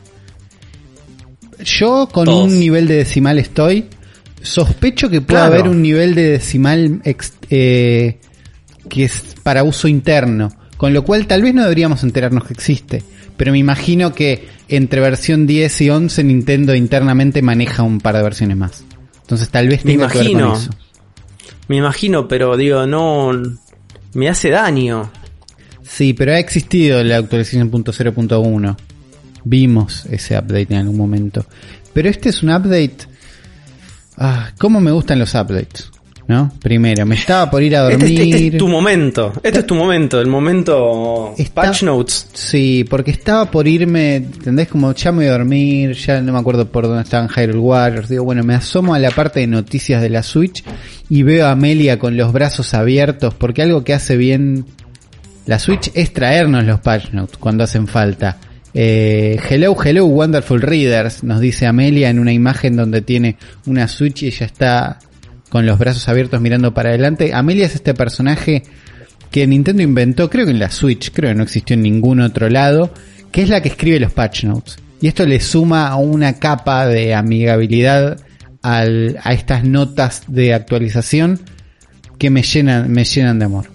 Y dice, tenemos otro update sobre los updates y nos presenta la versión 11 y dice, vamos, el link a actualizarlo y trae un par de cositas más interesantes que las últimas versiones que veníamos teniendo donde en, en general no pasa nada, estabilidad, se hacen muchos chistes en, en Reddit con lo estable que es el sistema ahora, eh, pero nada más. Pero acá nos trae, primero la, la, la primera y peor parte, tal vez, es un botón Eh, de. Nintendo Switch Online en el home. Decime. Qui- Quiero decirte que puse en Google Imágenes Amelia y apareció lo que, lo que era obvio que iba a aparecer.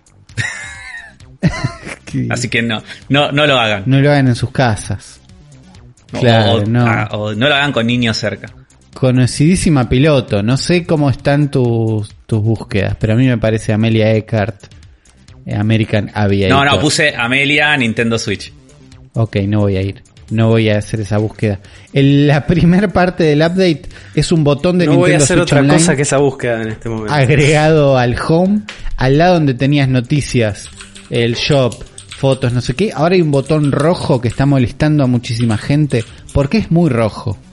La verdad que es un botón muy rojo Sí, te- te- te- e- es molesto. Que te lleva a un mundo de Nintendo Switch Online que es a que compres el Nintendo Switch Online.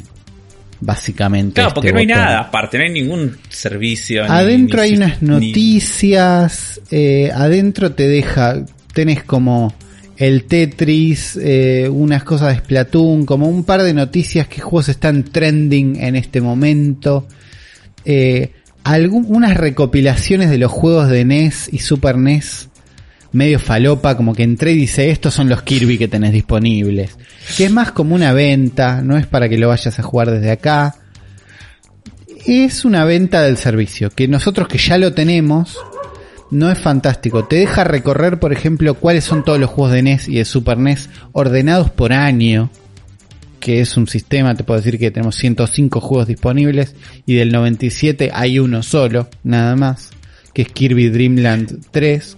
Sí. Eh, después te deja acceder a todos los datos que tenés en el tu save en el cloud, que es como bueno, es un lugar para verlo, donde tenés también cuánto espacio ocupa y podés llegar a borrar la data, qué sé yo, es como un lugar para verlo y después las ofertas, que tampoco son geniales todavía, unos beneficios.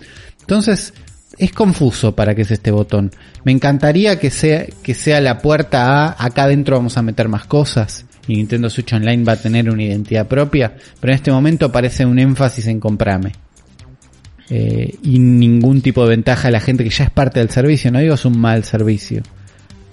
Pero este No, botón no me está dando más no- ganas de ser parte. Eh, perdón, eh, porque voy a cambiar de tema totalmente porque sigue esto, el Amelia Gate. Uy, uy, uy. Eh, uy.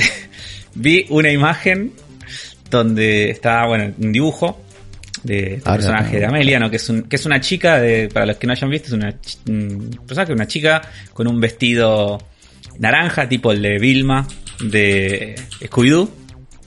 Y un corte también muy parecido al de Vilma de Scooby-Doo, pero Uy, celeste. ahí llegué a la... Sí. Y con, y con un, eh, ¿cómo se llaman estos microfonitos de Headset. manos libres. Un headset. Un Manos headset de manos libres. Bueno, entonces, entre todos los dibujos que había, hay uno donde está eh, con una panza gigante, como si se hubiera comido algo, pero tipo una panza toda grotesca. Sí. Y, y hay un dibujito que está como una flechita ahí, como si se hubiera comido a su- al otro personajito que es como una carita de Switch o algo así, no sé qué es, supongo que será esto.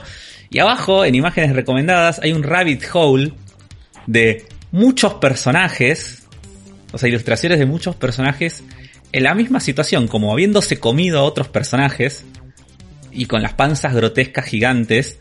Así Sí. que eh, yo acabo de descubrir que esto existe, por ejemplo, la princesa Zelda. Sí, sí, eh, esto existe. Se llama. Gar- Garbedoir. Déjame buscar. Garbedoir de Pokémon, entrenadoras Pokémon. Se eh, llama se llama Bor Con B corta. y, y, y- y es, es como DeviantArt 101 Afro.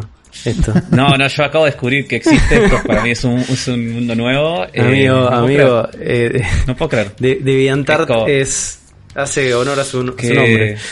qué mal, boludo. Es así. Bueno, así que no no, googleen sí, nada sí. de todas estas cosas que acabamos de decir. Por favor, volvamos a, a cosas a cosas lindas como las patch notes. Las patch notes, volvemos a las patch notes, porque esa era la parte fea del update. Pero la parte buena, por un lado ahora se pueden bajar automáticamente los saves que tengas en el cloud. Si tenés dos Switch, ahora el update, se- el, tu save se sube y se baja automáticamente. Que es algo que yo creí que ya pasaba solo. Pero ahora hay un setting que puedes prender para que asegurarte de que pase. Sobre todo para la gente que está jugando, eh, tiene una Switch Lite y una Switch común, o comparte Switch con alguien, tienen ahora el sistema de que el update esté siempre puesto. Eh, y después la parte más interesante, que es que ahora tenemos una forma de sacar las fotos eh, y videos que grabamos en nuestra Switch a nuestro teléfono celular o nuestra compu. Y esto fue como, che, esto es lo, lo que estaba esperando todo el tiempo.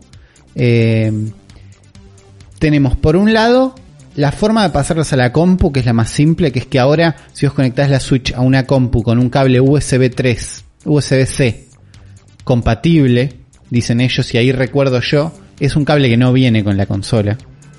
Pero que si tenés un Pro Controller es el cable que usas para cargarlo. Si tenés un Android más o menos nuevo, probablemente lo cargues con eso.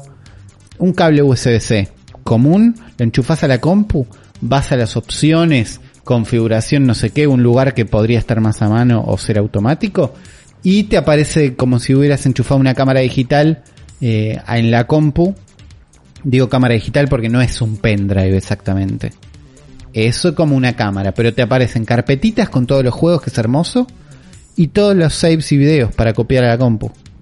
Que es la verdad muy lindo, porque hasta este momento si vos querías sacar los saves que tenías, los saves no, las fotos que tenías en la Switch a la compu, tenías el camino uno que era publicarlo en Twitter y o Facebook y descargarlo de ahí.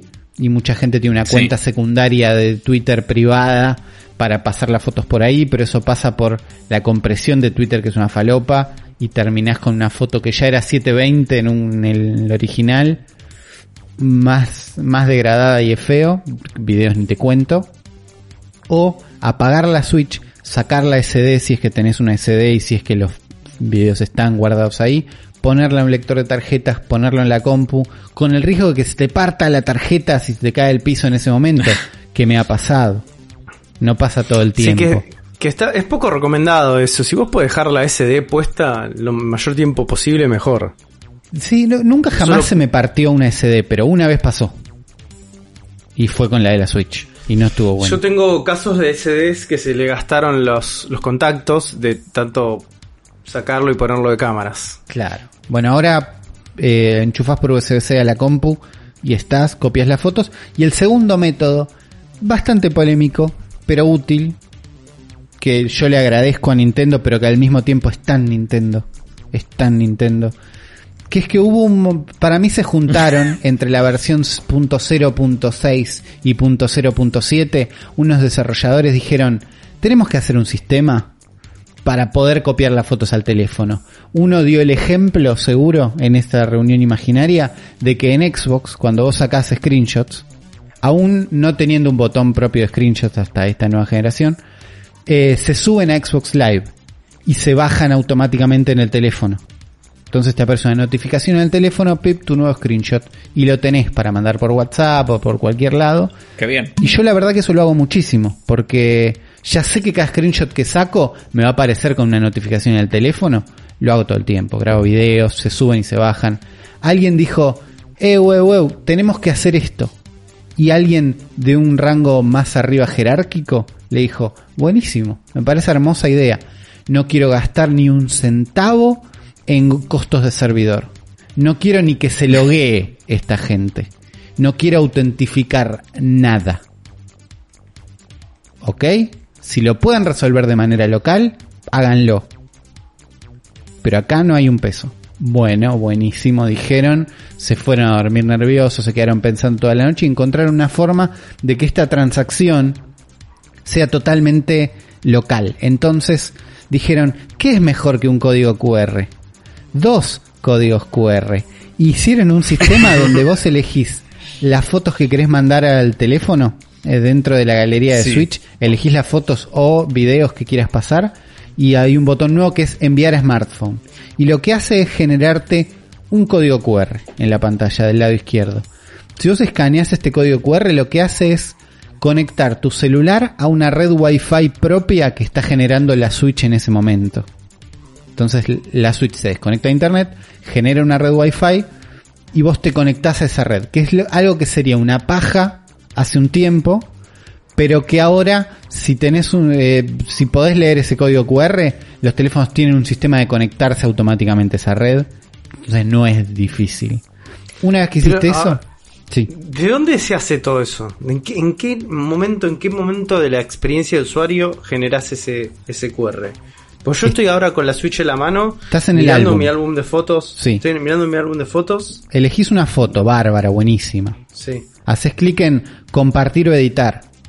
sí. Ahora lo voy a probar a hacer yo Y también. los botones que tenés disponibles son postear, enviar a smartphone, es el botón nuevo, que si no aparece Enviar. porque no tenés la actualización. Me dice enviar nada más. Ah, pero vos por ahí lo tenés en español, por ahí es eso. Pero sí y es, enviar a un dispositivo dis- inteligente, sí. Solo está bien. El, eh, podés elegir si solo esta foto o un par, y ahí se generan los códigos en ese momento. Si haces clic, tengo, tengo generado un código QR. si haces clic en el botón tengo un problema en conectarme, te muestra cómo se llama esa red efectivamente, cuál es su wifi, para que puedas hacer el proceso de forma manual, que es lo que sería una paja. Pero que la idea es que vos escanees el código QR y el teléfono se conecta directamente a la misma red que la Switch. El segundo código QR que hay que escanear, porque esta es la parte que media pila se podía resolver, Starbucks y algunos dispositivos de redes cautivas lo hacen, que es que cuando vos te conectes a esta red Wi-Fi te mande una web, ellos no lo pudieron hacer, pero entonces lo que hace este segundo código QR es ir a la dirección 192.168.0.1 que es la IP que tiene la Switch, La den- Switch. dentro de esa Dios pequeña red mío. local. Una vez que te conectaste a esta pequeña red local eh, y vas a esta web, te abre en el explorador de tu teléfono un HTML blanco con las fotos que elegiste. Descargalas. Ahí está, ahí, ahí, ahí lo probé, es... O sea, es una paja de que sean dos eh, QRs que te vas a escanear al pedo. Pero la verdad es que es bastante rápido. No, no No me... es para tanto. no, me no me no intriga no lo, fue tan complicado. lo rebuscado que es técnicamente. A mí no me cargó, chicos. No, Vaya, no un- se, en- puede, en no un- se puede acceder a esta página. De una. No, a mí, a me cargó en un segundo. Eh, por ahí tu conexión. teléfono no se conectó bien a la red Wi-Fi que ellos prometían o algo de eso. Ahí es donde está el botón Troubleshooting que te explica lo que realmente está pasando, que es hay una red, hay una web y unas cosas. Cuando funciona es relativamente rápido. Si estás en el desierto, perdido, lejos de toda civilización, eh, y sacas un screenshot en Xbox, no lo podés subir al cloud y bajarlo, pero este sistema sí, este sistema es totalmente local, digamos. Entonces no necesitas internet para que esto funcione, que me imagino que era uno de los pedidos que hicieron en- internamente de no podemos hacer esto. ¿Podía esto conectarse con la app de Nintendo Switch? Probablemente. Pero ahí hay una discusión de equipos, había que loguearse de alguna forma. eh, esto tenía que funcionar de forma local. Por eso me imagino que es algo que surge de un equipo interno de desarrollo. Y no es una idea gigante de Nintendo con ganas de hacer algo bárbaro. Porque se resuelve A todo de forma cuando, ustedes, cuando ustedes se conectan a eso, ¿les tira una conexión que dice conexión sin internet? Sí, A mí se me conectó, a mí se me conectó automáticamente. O sea, me hizo tung, se me conectó eh, en un, es una en conexión un sin segundo. internet, porque las- la red que genera Switch no te va a dar internet. Entonces puede que tu teléfono esté luchando con no me quiero conectar a esta red si hay una mejor acá al lado. Porque Voy la a sacarle es el eso. 4G directamente porque por ahí está en- como entrando en conflicto con el 4G. Ahí está, sí. Estaba entrando en conflicto con el 4G. No puedes tener 4G activado. O sea, no es 4G, sino los datos activados para tratar de acceder a esta red porque si no te, Es, te manda directamente a los pero datos. es, es con tu celu, ¿eh? A mí no me pasó. a mí no me pasó. Yo no tuve que... no. Pero Sí, con tu celu. eh, es eso. Al, al mismo tiempo, me imagino que si tardás mucho en hacerlo, si el teléfono está mucho tiempo conectado a esta red falopa que no tiene internet y que solo tiene cuatro screenshots, se va a ir, se va a desconectar y se va a conectar a otra, más útil. Eh, pero la verdad que una vez que hiciste todo, conseguís screenshots en el celular y yo me, me encontré haciéndolo más seguido de lo que lo había hecho últimamente. Sí, y, y ahora que lo probé, la verdad es que fue mucho más sencillo y rápido de lo que pensé. O sea, cuando vos lo contaste, pensé que un- iba a ser una paja y un quilombo, pero la verdad que no me pareció. Por lo menos con una sola foto, no probé varias. Con varias fotos Después también, lo, lo uni- lo único complejo con varias fotos es que las tenés que bajar de a una después, no, no te bajas un zip o un paquete o una sola descarga. Es, es una solución a mitad de camino que está bastante buena. Si estás en PlayStation, ponele, no puedes hacer esto. Aún tan complicado como es acá, no lo podés hacer. Podés postear tus fotos en Twitter o podés copiarlas a un USB. Pero no podés pasarlas al teléfono de alguna forma mágica, menos en el desierto.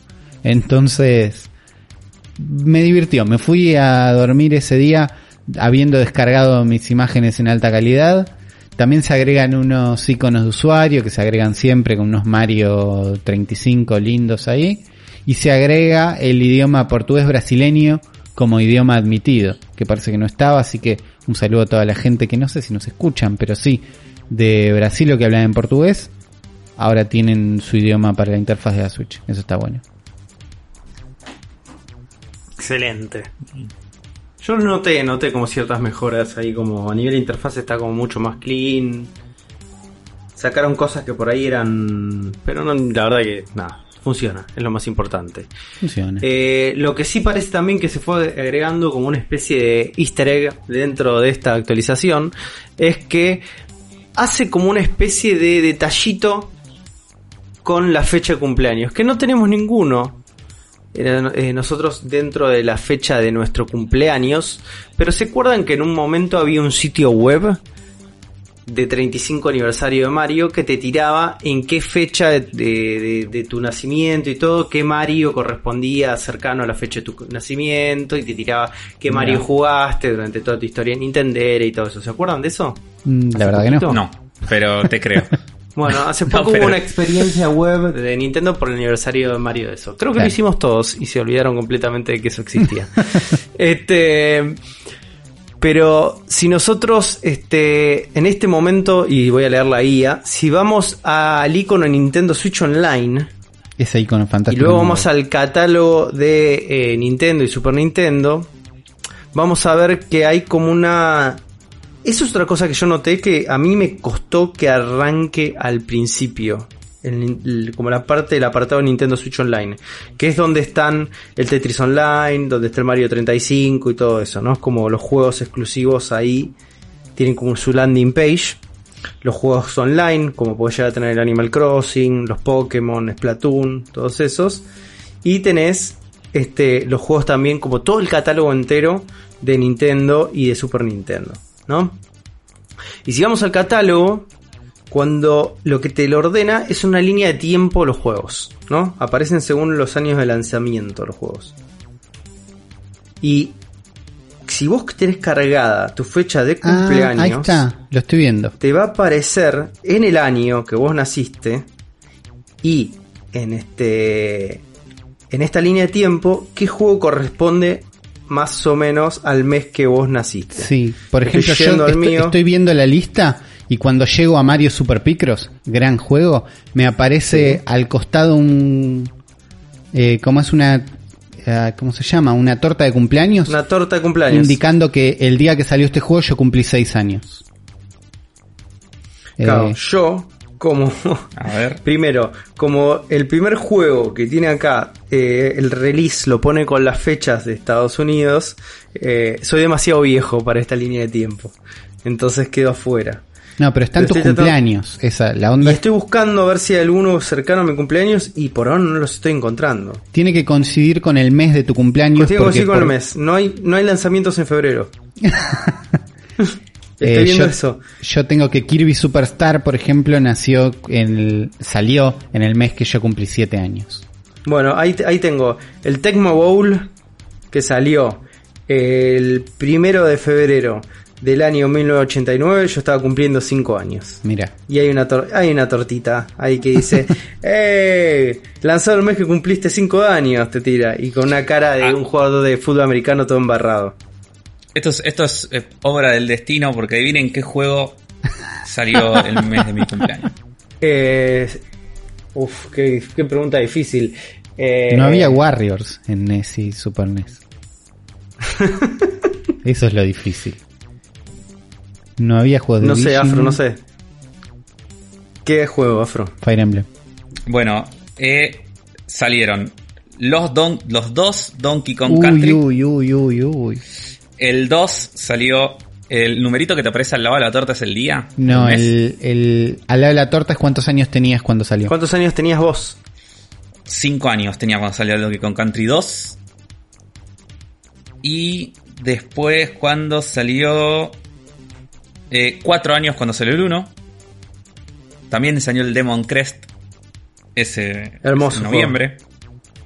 Y a ver si hay uno más. Eh, tu, tu, tu, tu, no aparecerían ninguno más. Sí. Vice Project Doom cuando Oh. tenía un año. Juegazo, Afro. Super Tennis cuando también tenía un año.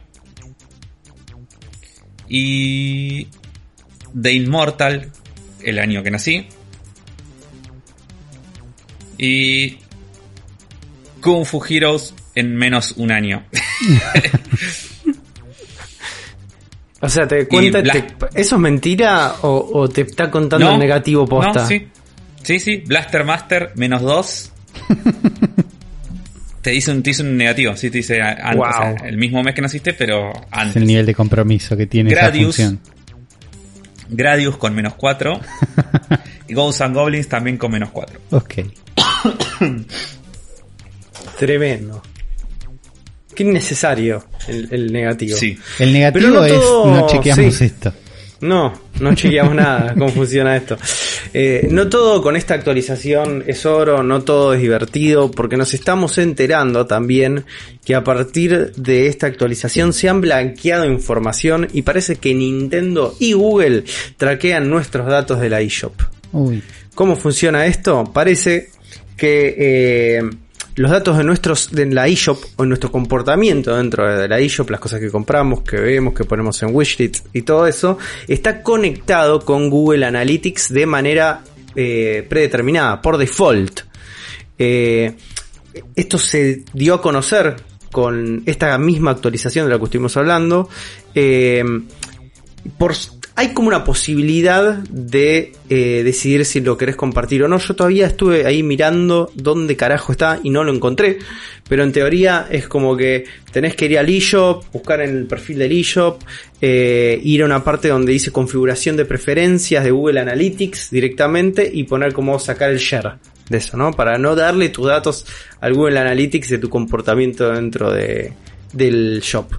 Y tenés que hacer una mierdita más dentro de la parte de Nintendo Switch Online. Que todavía no sé cómo llegar a ese momento. Eh, ¿Qué significa esto? ¿Qué significa que Nintendo le esté dando o esté registrando nuestro comportamiento dentro de Google Analytics? Y la verdad que no significa demasiado. Ya lo, hace, No. ya, lo- ya lo deben hacer en, en los shops cuando entramos, por ejemplo, al shop de Argentina. Debe tener este, directamente el script de Google Analytics para ver qué compramos, qué no compramos dentro de nuestras cuentas. Que Eh, miramos. todos los sitios que navegamos tienen el script de Google Analytics también. Entiendo, por un lado, que eh, está bueno tener la posibilidad de no compartirlo, ¿no? Eso.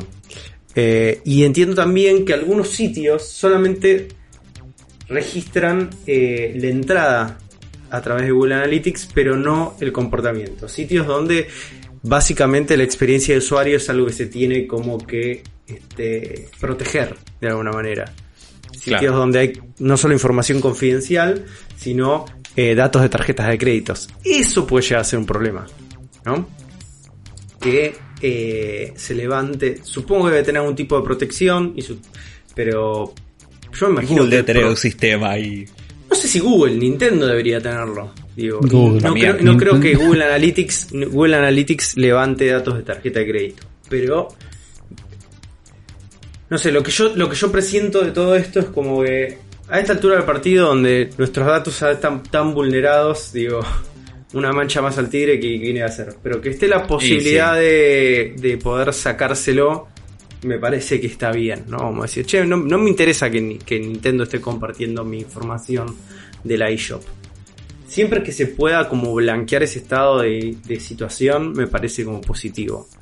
Eh, como esta nota nosotros estamos levantando de otro medio y no vi ningún comunicado oficial de Nintendo, eh, me gustaría que hubiera sido un comunicado oficial de Nintendo.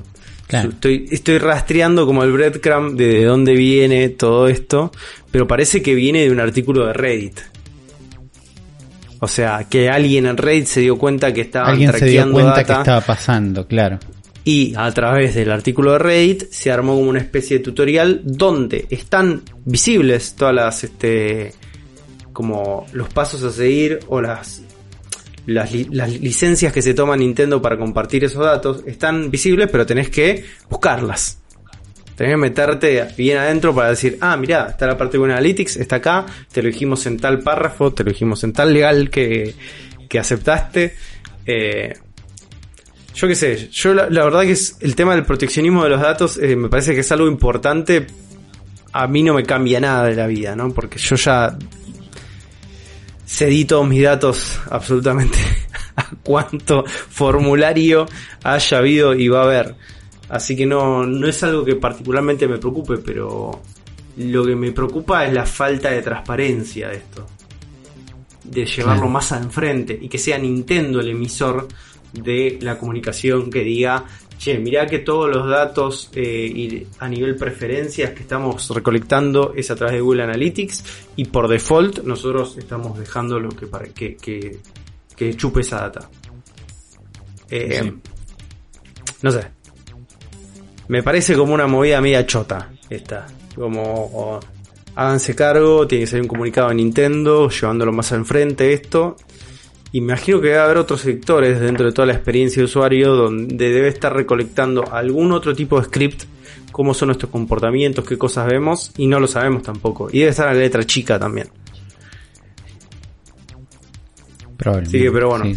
Si, si ustedes esto les preocupa, ya saben, en todo cuanto sitio vean, eh, están como levantando esta noticia y, y todos tienen el tutorial de cómo desactivarlo. Así que vayan a hacerlo. Yo hice una parte y la otra no llegué todavía.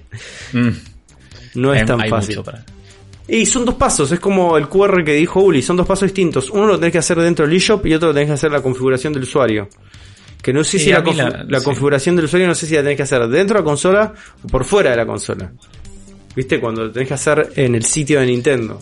Entonces, toda esa parte todavía no la hice. Claro. Es medio una garcha esto, chicos. A mí cuando las empresas hacen estas cosas es como blanquealo. Si total Google lo hace muy de, una manera bastante violenta, te dice, y mira, man, estás aceptando, sí o no, y vos decís sí, bueno, y sí.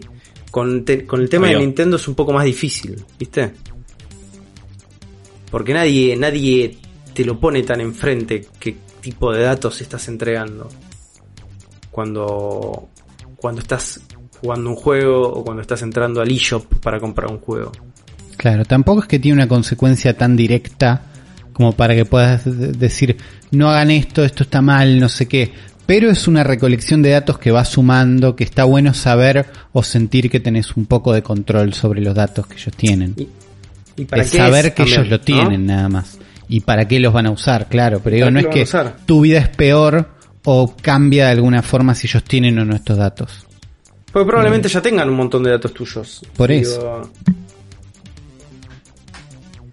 Eh, Estaría bueno entender para qué necesitan más información dentro del eShop y por qué, y por qué esta cruza con Google Analytics. ¿no? Claro. Porque me imagino que ellos deben tener sus propias herramientas de comportamiento para entender. No sé, viste, porque muchas cosas, muchas veces se hace eso, viste, como entender cuáles son los hotspots de un shop para eh, mejorar la experiencia de usuario.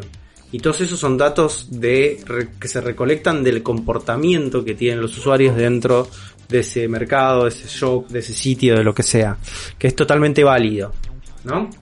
Eh, acá con este cruce con Google Analytics es algo un poco más, más complejo, ¿viste? Como estás, estás metiendo un script de un third party para que te arme todo un reporte de comportamiento, de entradas y todo Claro. eso. ¿Para qué? Sí, además, ¿a pos de qué? nu- nunca descartás que puede ser un, un servicio interno de Nintendo Google de Google te paga tanto si me dejas poner esto en tu shop. Che, ¿estás vendiendo? Sí, pone esto y... ¿Entendés? Como es solo para beneficio de una guita que le entra a Nintendo, es un intercambio así. También, por otro lado, puede ser viendo lo que hizo Nintendo para que pases screenshot de un lado a otro y cómo funcionan un montón de las cosas online de Nintendo, no creo que tengan el sistema más avanzado de análisis de comportamiento dentro del eShop si fuera solo por ellos. Entonces también puede ser que eso, que esto es ellos buscando, che, queremos esto. Bueno, ¿quién ya lo hizo? Pongamos Sí, el sistema, compre- claro, comprémoselo al que ya lo hizo. Es más Nintendo buscando ayuda afuera también. Claro, pero lo pones en los patch notes, ¿entendés? Sí, lo pon- esto, te lo- esto es de las cosas que tendría que hablar, que, di- que diga Amelia si están recolectando nuestros datos. Claro, lo pones en los patch notes. Decís, che, mira, hemos implementado el sistema de Google Analytics para empezar a recolectar información sobre el comportamiento de usuarios en la eShop para mejorar la experiencia. Listo, boludo, eran tres renglones. Y, ellos, y todo el mundo decía, ah, bueno, está bien. ¿Querés contribuir con esto? Te puedes anotar en este programa donde aceptás que tus datos dentro del eShop vayan a esta recolección de Google Analytics. Claro. Y es así. Pero bueno, no sé, el Google Analytics no es como una... no- hoy por hoy es un must. Digo, tengas el tengas como el sistema que tengas, se lo pones para empezar a medir la interacción de, de la gente de eso. Digo, te metes hoy por hoy en cualquier sitio de noticias y apretás control U y te va a tirar que tiene el script de Google Analytics. Es así. Sí, por eso, ya, ya está. es, qué sé yo. Ah, bueno, no sé, yo no sé si están, ya está. Digo, hay que... Hay- son hay que son ser- las reglas del siglo XXI. Sí, digo. pero hay que ser transparentes es- con las reglas, porque si no es un vale todo. Digo, Claro. en el ya está perdemos todos. El, el día de mañana, digo, ya di- nosotros cedimos gran parte de nuestra identidad y de nuestra huella digital eh, que pusimos ahí, donde en un día para el otro esto se convierte en una distopía muy fácilmente con el ya está. Claro. Eh, estamos haciendo muchas concesiones, que lo hacemos por un tema de comodidad. Y todo bien, yo soy re pro a las comodidades de la modernidad y todo eso. Y entiendo muy bien los costos, pero me gustaría que me lo cuenten de última. Sí. Sí, era algo que se explicaba. Ujú. Se explicaba en un par. Pero pasando, pasando cosas un poco más, más lindas, eh, esta semana nos enteramos que finalmente Doom Eternal va a salir en Switch después de varias especulaciones que decían que le estaban devolviendo la plata a la gente que había precomprado y todo eso. No. Se confirmó que sale y nuestros amigos personales de Panic Button se empiezan a chapar de alguna manera Claro. con eh, algunas cositas, algunas magias que tiraron en support para Switch. Tí- típico de Panic Button, de hacer un buen laburo, pero además de decir, che, somos los mejores, en un momento donde ellos tenían unos ports bárbaros, no sé qué, buenísimo esto, hablamos de Doom 2016, impensado que esté en Switch, corre, buenísimo, bárbaro, después de eso apareció un Witcher 3 que no hicieron ellos, por ejemplo. Eh, Claro, perdieron su. Entonces de golpe es, bueno, esto no, no voy a decir lo hace cualquiera, pero hay más jugadores en la escena de los ports. De los ports impensados. Hay un montón de gente porteando, Claro. pero che, esto no se puede, ahora sí, bueno.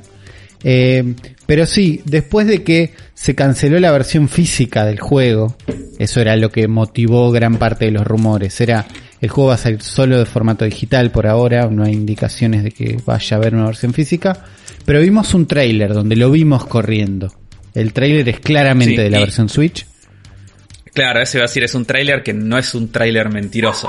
No, se, no, nota, todo se nota que es la versión de Switch. se indica, claro, el- no haces un, un trailer mentiroso que se vea medio feo. Digo, se entiende que es la versión de Switch, se ve muy bien, eh, se ve similar, yo creo yo, a la versión de 2016, de Doom 2016, con todos los upgrades que tiene Doom Eternal, eh, desde el arte de Doom Eternal, de los lugares, de los colores, de los diseños. Entonces se ve más colorido, se ve más lindo.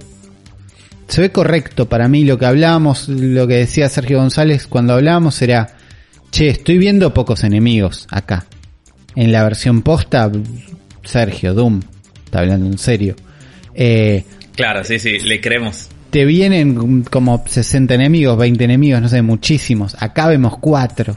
Y es verdad, en las escenas que se recorren hay pocos. Pero yo no creo que hayan tocado el juego en ese sentido, de, de tunear la cantidad de enemigos, sino que eligieron una cantidad de enemigos correcta para que se aprecie en un trailer. No descarto que con más enemigos el juego le cueste un poquitito, porque en la otra versión de un 2000 Doom 2016, en el modo arcade, en difícil, con muchos enemigos, y había unos tironeos. Eh, pero para mí es por un tema de claridad visual, es para que se entienda dónde están los enemigos, dónde está el movimiento en el medio de un trailer y nada más. Pero les preguntaron, le hicieron una entrevista a Cody Nice Warner, que es el productor senior, y a Travis Arker, ingeniero jefe de Panic Button, de che, que ya sabemos que están orgullosos de haber porteado Doom Eternal a Switch, pero ¿cuál es la parte que más les gusta? Y Cody dijo, es tan fácil como decir que todo el juego. Porque lo sacas del dock, jugás portátil, te tomas un bond y habla de lo, básico, que es un juego impensado en Switch. Lo ves en Switch, es lindo, es una cosa, es una experiencia fantástica, buenísimo. Y Travis dice que hay un nivel en particular, que es el área central de Marte, que se destaca para mi gusto. Y después dice, no entrar en, expo- en spoilers si no lo han jugado, pero es un nivel muy inventivo. El alcance es enorme y hay algunos desafíos técnicos para respaldar el nivel de detalle que tuvimos que alcanzar. Eh, me muero intriga porque no llegué a esa parte en mi playthrough de Doom Mm. Eternal. Así que hay que ver. Eh, pero me gusta que esté Ahora, ¿lo, en- lo, lo estás jugando ahora en que está en Game Pass? Lo estoy jugando en Game Pass. Es de los que tal vez se vean aplazados por por Cyberpunk. Por porque se lo llevó puesto Claro. un Need for Speed. Se, le, se chocó con un compartió espacio con, espacio con un Yakuza, se lo llevó puesto un Need for Speed y Hyrule Warriors, que dije este juego lo tengo que terminar, cuando entró descartó todos los demás. Lo terminó de liquidar. Entonces Claro. El- está muy en pausa, pero está ahí. Está Claro. ahí Doom Eternal, la estoy pasando muy bien. Es un juego muy lindo que tiene algo de cuando lo estoy jugando siento que es, ah, esto es un plataformero para grandes. En el sentido de, tipo, to- eh, con cualquier edad puedes jugar un plataformero y no quiero esta bajada de Mario para niños. Pero sentís que es tiene el- desafíos plataformeros y igual puede ser malo y matar demonios con sangre. Claro, está bien, está bien. Claro, es como. Es para rancios, es el plataformero de rancios. Puede ser. Para, Para, o- para adolescentes que escuchan Limp Bizkit. gente que tiene miedo de jugar un Mario, podemos decir. Pero, pero tiene unos desafíos plataformeros que al fin y al cabo es plataformas en 3D, en 3D no, en primera persona, que no siempre sale bien, Claro. no siempre es fácil, están bien implementados, bien metidos dentro del combate, es más complejo que Doom 2016, eh, tiene más elementos y te empuja un poco más a usarlos todos. Y eso, el primero choca hasta que vas aprendiendo todo lo que tiene para ofrecer y cómo tenés que usar todo para que te vaya bien porque es un juego que tiende a Y la difícil. velocidad encima, ¿no? Igual para mí es algo que eso ya lo tenían como muy, pero muy aceitado ya en, La- en el Doom. Sí, El- la velocidad lo tiene y tenía plataformas bastante. Acá lo que tiene, por ejemplo, es que en Doom 2016 vos tenés la mecánica de la motosierra para cuando no tenés balas. Creo que es para cuando no tenés balas.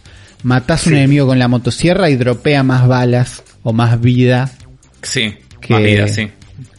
que normalmente. Pero yo lo tenía asociado en Doom 2016 como un. No un castigo, pero como una ayudita. ¿Entendés? Como algo que no. de lo que no querés depender. Es como un extra si te complicaste. Y que no hay orgullo en usarlo, digamos. ¿No? Como esto- estos ataques de desesperación de último momento. Claro, es un momento de debilidad. Si Sí. tenés que recurrir a eso es por debilidad. Yo lo sentí así en Doom 2016. En Doom Eternal es parte del loop. Lo, Vas a tener menos balas, lo vas a tener que hacer más seguido, vas a tener que, así como tenés un- una de las muertes te da balas, otra te da más vida, otra te da más escudo, no me acuerdo si una es prender fuego a enemigos, otra es glory kill y otra es usar la, la motosierra, lo vas a tener que usar dentro del loop, sí o sí. Y al principio lo sentía como una molestia, era como, uh, estoy usando esto porque estoy jugando mal. Y en un momento es no, Claro. tenés que usarlo cuando te conviene, tenés que aprovechar todo lo que tengas cuando te conviene, porque necesitas toda la ayuda para ganar. Eh, y me parece que una vez que lo abrazas esas mecánicas, lo disfrutas más. No sentís como, ah, estoy haciendo esto que no tenía que hacer. Seguro hay un mérito en no usarlo nunca, y hay un nivel mayor de complejidad de, uy, Pero ¿por qué te harías eso? ¿Por qué te harías Bueno, eso? porque querés destrabar un, un trofeo que gracias a Dios no existen en Switch. Nada más. Nada más. Pasando a, a cosas totalmente impensadas, a eventos, a eventos culturales enormes, finalmente sucedió algo que si me preguntabas hace una semana atrás yo te decía, no, no hay chance, amigo, Te falopa. no hay chance. Llega Kratos a Nintendo Switch. Eh, O sea- sí, arrancamos la nueva versión de. La nueva actualización de Fortnite. La nueva temporada. Volví a jugar Fortnite después de un. En toda la temporada de Marvel, de haber jugado Sí. dos veces, nada más. Pero me asomé a ver el evento, me asomé a ver un poquito de la nueva temporada. No entiendo cuánto cambió, porque no jugué tanto la temporada anterior. Pero sabemos que de entrada, eh, ahora hay algo de una búsqueda y una casa. Casa no de vivir, sino de casa de cacería. Cacería, sí. Están buscando a los mejores cazadores del mundo. Que era como, chicos, necesitamos una excusa para meter de Mandalorian rápido. Ten- lo tenemos de entrada. Es el primer skin que desbloqueas en la nueva temporada. El nivel 100 del Battle Pass es Baby Yoda. Está pasando, están yendo con todo con eso. Pero además estamos viendo que van a traer otros cazadores. Que están haciendo como una búsqueda por otros lados. Y el primer personaje popular confirmado, traído de no sé dónde, va a ser Kratos. Eh, vim- habíamos Está visto. con el hacha, está con la barba, está todo. eh, Cada vemos vez una más- versión de Kratos Cada vez más parecido al Smash, el Fortnite, ¿eh? Bueno, eh, había personajes de todos lados, había unas cosas, había, pero siempre era.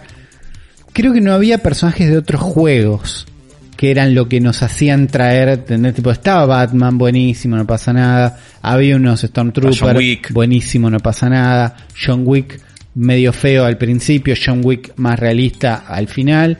Hasta ahí todo bien.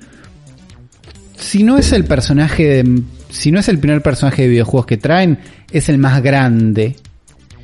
Y es lo que te Claro. hace, lo que te abre este juego de che, estás, no digo tratando de ser un Smash, pero estás asomándote en este juego. De Sí, el juego es una plataforma más de, de- de celebración de la cultura pop que otra cosa. Y ahí es donde Sergio se muere de ganas Sí. de editar y borrar este segmento y, Y decir sí. que so- solo importa el dinero. No, son las dos cosas, chicos. Son Es las una, dos co- cosas, una- obvio. una cosa no quita la otra. Que ellos, que Sí. ellos entiendan cómo es el cómo es el negocio y que esto se convirtió en fanservice de game, está perfecto. Pero no deja de ser fanservice de game. Claro. Hay un rumor también de que iba a estar eh, Master Chief en, en Fortnite, de que va a aparecer un skin de Master Chief. Podría ser. Y lo cual abre la duda de si sumarías un personaje de Nintendo también a esta ecuación, ¿cuál sería? O sea, hay gente que dice que sería Samus, Claro. lo cual puede ser porque es el único personaje de Nintendo que usa, que, o sea, uno de los pocos que usa armas, pero es raro también porque su brazo es tipo todo el cañón. O sea, no podría, ¿cómo sostendría otra Pero arma? Para, que no tiene eh, manos. para que esto es mucho más complicado, eh, Afro. O sea, Salvo que sea Samus con el Zero Suite. Ahí, ahí puede ser. Para, Pero- mí, eh, para mí Samus Zero Suite ya es un skin de Fortnite. no te estás preguntando lo que va a pasar antes, incluso que es Kratos con una escopeta, amigo. Esto va a pasar. Bueno, pero Kratos con una escopeta es como que tampoco, qué sé yo, no, no, no ve- no veo como que Kratos sea, perdón, eh, fan de PlayStation, pero no me parece tan, un personaje tan impoluto como para decir, uh, qué bajón poner una escopeta, está bien. Sí, A me nadie- nadie se va me da a un espantar Max con Payne Kratos 3, con escopeta, es Max como- Payne 3 vibes. Sí. Me da un pelado con escopeta. Sí, sí, sí. Pero. ¿entendés? ¿entendés? Es como lo que estás poniendo en la balanza es exactamente lo mismo. No, no, no. Que Samus no me use, no me use un sniper. No, me- Samus pero no me parece que que Kratos, que sí, Kratos es- sí, Kratos puede usar una double shotgun porque no está todo bien, eh. A lo que iba es lo es que mismo, Samus boludo, va a no tiene pasar. dos manos. Digo, va a pasar. Pero no veo a Nintendo permitiendo que, que vaya Samus con una, no sé, me parecería raro, no sé. Cuando No cae en Mario- Epic en Money, Mario boludo, o sea, es Rabbids- como aparece las dos manos de Samus, como si nada. En Mario and Rabbids había Mario dispara y usa algún tipo de armas. No, Costó. no hay chance de que esté Mario acá, me parece. No, Eh, No, además por el o sea, yo creo que es o Samus o Fox, son dos personajes que usan armas, pero el tema de los tamaños de los personajes Sí. que tienen que tener tamaño humano y proporciones humanas hace que descarte tanto a Mario como a Fox ¿Por qué, por es un sea- personaje que tenga proporciones humanas? O sea, y porque no puede ser más chiquito porque para sería que más difícil conviva de en el, dispararle. mundo de los. Claro, te- te- tendría ventaja en el gameplay si fuera más chiquito. Te costaría más pegarle. O sea, tenés una superficie para ¿a apuntar. ustedes ¿Qué es lo que parece pasaba que en es el una Golden Eye con el hoy por hoy esto en Fortnite? Más Digo, o no, menos. para sí, para mí no. para mí sí. Y- pero Eh, todos los personajes que están, todos tienen el mismo tamaño. todos, son todos tienen humanos un tamaño similar. Eh, hay personajes más grandes, la gente no los usa. Eh, no sé si es solo por el hitbox, sino que hay algo de que tiene que convivir en ese estilo que un Mario más chico por ahí no pega. O un personaje más. Sí, y si haces un Mario gigante sería muy raro. Un Mario gigante raro. No, eso sí no va a suceder, pero digo, yo, yo veo más posibilidades de que... ¿Se acuerdan cuando estuvo Thanos en el juego? Digo, se Sí. abrió solamente una ver- un, un modo de juego que era con Thanos. Claro. Claro. Bueno, puede ser lo mismo con Mario, digo, ya hay- digo, no, no hay, no hay una... no hay- eso no es un Pero si limitante. Kratos no tiene su propio modo de juego. Cuando, cuando, y puede ser también, ¿eh? Puede ser que Kratos tenga su propio modo de juego. Eh, no es un limitante. Digo, cuando hay guita de por medio le van a encontrar la vuelta. Es así. Bueno, sí. Eh, pero no, no sé qué puede pasar. No va a ser un skin, va a ser por ahí es un modo de juego distinto, digo. Yo igual me sé. imagino a Kratos con una, con una escopeta. Sí, Digo, va sí, a Sí, pasar. es lo que decíamos. tipo. Va a pasar, toque, digo, va pero también me lo imagino más, me lo imagino a Samus. Digo, puede llegar a pasar, chicos. Para mí Samus cero, eh, el Zero Suit, que es Samus sin el traje, eh, Sí. Ya, es, sí. ya es un skin de Sin Fortnite. traje. Y lo que estoy buscando es, hay un skin de Fortnite de hace un par de temporadas, que no me acuerdo cómo se llama, que para mí ya era Samus. Ya había unas referencias ahí, porque Fortnite también hace eso cada tanto, que es, che, vamos a tener unos vaqueros locos, vamos a tener cuando salga Red Dead Redemption 2, vamos a tener unos vaqueros. Vamos a, en esta temporada, ponele, tienen un, una vikinga con alas, Phoenix Rising, Valhalla Vibes, que está ahí para ocupar ese espacio. Hay como una Tracer de Overwatch también. Por eso, hay versiones de todo. Yo creo que ya hay una especie de Samus. Pero no me acuerdo el nombre, no la estoy encontrando ahora. Eh, no sé, también puede pasar que esto es... Nosotros decimos, bueno, si hay rumores de Martes Chief, nos queremos sumar todos, no sé qué. Puede pasar solo con Kratos y listo. También esto. Eh, no lo para, para mí puede pasar con todo, ¿eh? ya vale todo. Esto es una piñata. Fortnite es una piñata. Sí, pero digo, no es una piñata prolija donde vamos a tener un personaje de cada una de las tres consolas que en este momento, ¿no entendés? Sí, está el que Es ponga tipo, plata. apareció una, apareció una PlayStation Money, pusimos a Kratos, listo, es el único skin loco de esta temporada. Eh, Sí, seguro- no sé si va a ser el único ser. skin loco de esta temporada, ya está de Mandalorian también. Para mí hay algo. Hay algo ahí como que. Vale, va lo que es. le doy mi sensación, mi sensación de Fortnite hoy por hoy en este momento es. eh, ¿Se acuerdan cuando existían los todo por dos pesos en la Argentina? Que eran esos locales que iban Sí. y las cosas valían dos pesos argentinos y había un montón de juguetes. Bueno, Sí. imagínense Que se imagi- imagínense que ustedes son un niño, ¿no? Que encontró 100 pesos, ¿no? Y dice, por, si yo tengo estos 100 pesos, puedo comprarme este juego que sale, este juguete que sale 100 pesos de los Caballeros Zodíaco con la armadura, este, eh, viste, hecha de metal y todas las cosas, o me puedo ir a todo por 2 pesos y me puedo comprar eh, 100 juguetes distintos porque sale cada uno un peso. Te ibas a todo por 2 pesos y te volvías a tu casa con 100 juguetes. Eso es Fortnite. Es un nene de 12 años que se encontró 100 pesos en la calle y se compró 100 juguetes. Y va a hacer, y va a jugar con esos 100 juguetes en ese mismo momento. Vale todo, Y al día chicos. siguiente se van a romper. Al- El día siguiente están todos rotos. Ponele, no importa. El, ponele, el día siguiente es la temporada. Desaparece el Mandalorian, man. Desaparece quien Sí. sea y aparece, aparece el Batman de todo por dos pesos. No sé, aparece el Mega Man de todo por dos pesos. Aparece un Optimus Prime de todo por dos pesos. Va a suceder, es así, vale todo. Vale todo. Eh, y está bueno, qué sé yo. Es, es- es li- es lindo ver esta, esta cosa tan bizarra de universos que se. Y franquicias que se encuentran de una manera tan. tan poco orgánica, boludo. Todo tan forzado. es hermoso, me gusta, qué sé yo. Ese Frankenstein me parece fantástico. Porque aparte de ser un Frankenstein, digo, sigue siendo funcional. Sí, sí, sigue siendo funcional. Sigue Sí, teniendo gente nueva, vieja, que va entrando, dando vueltas.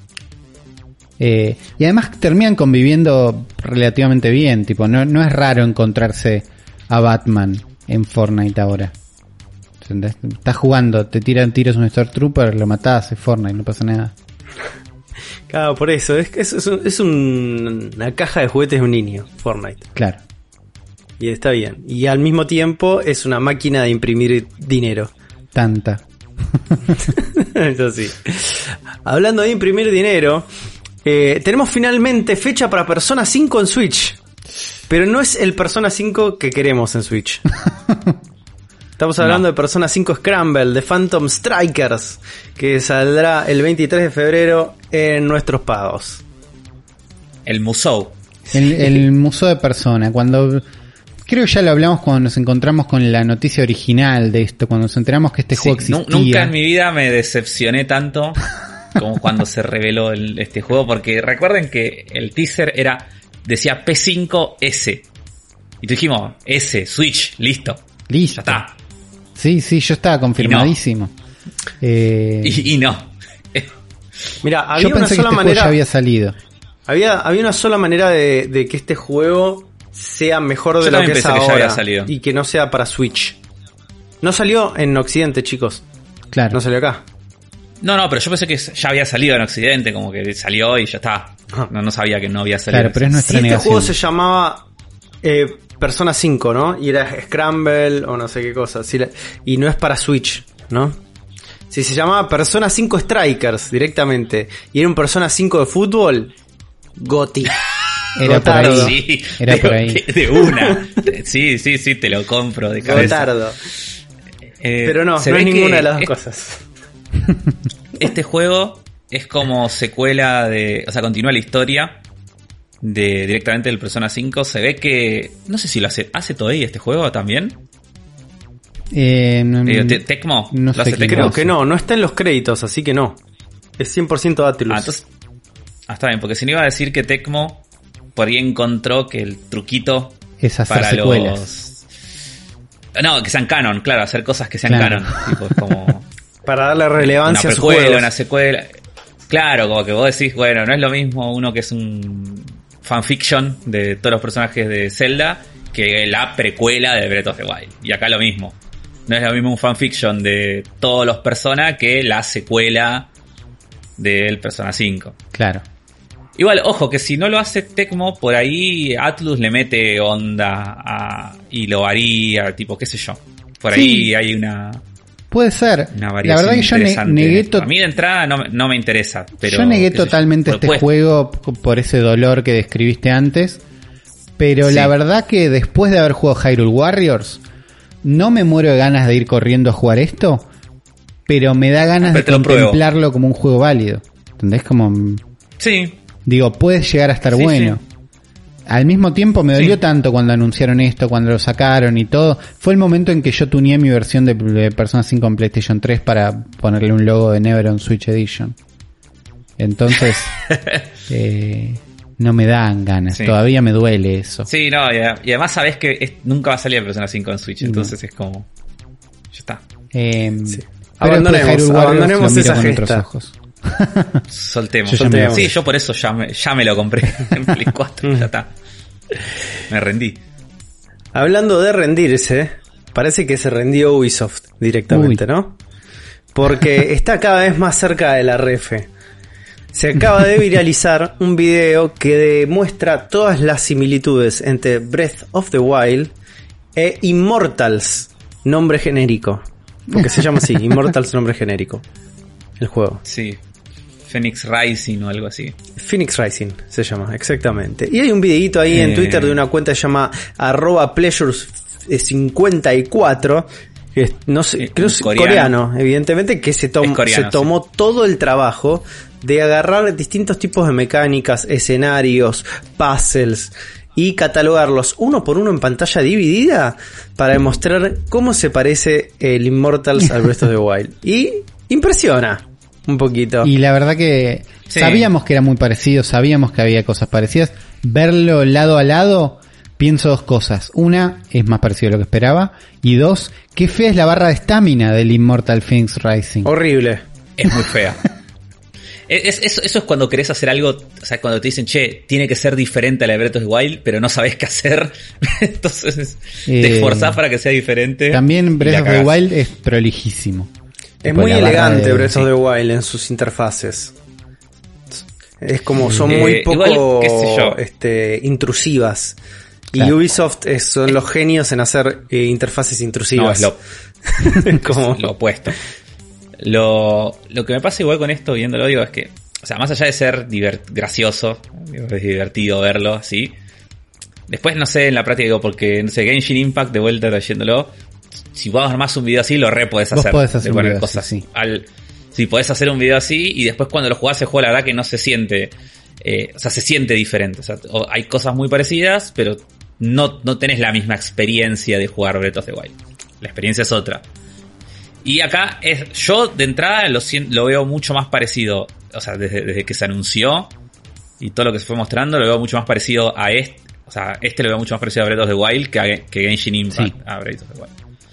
O sea, acá veo cosas que son mucho más parecidas, tipo el, el, el poder de levantar las cosas, tipo el magneto, es igual como se Claro. ve, los puzzles son muy parecidos, eh, cuando monta los caballos o el reno que está montando acá el alce es igual.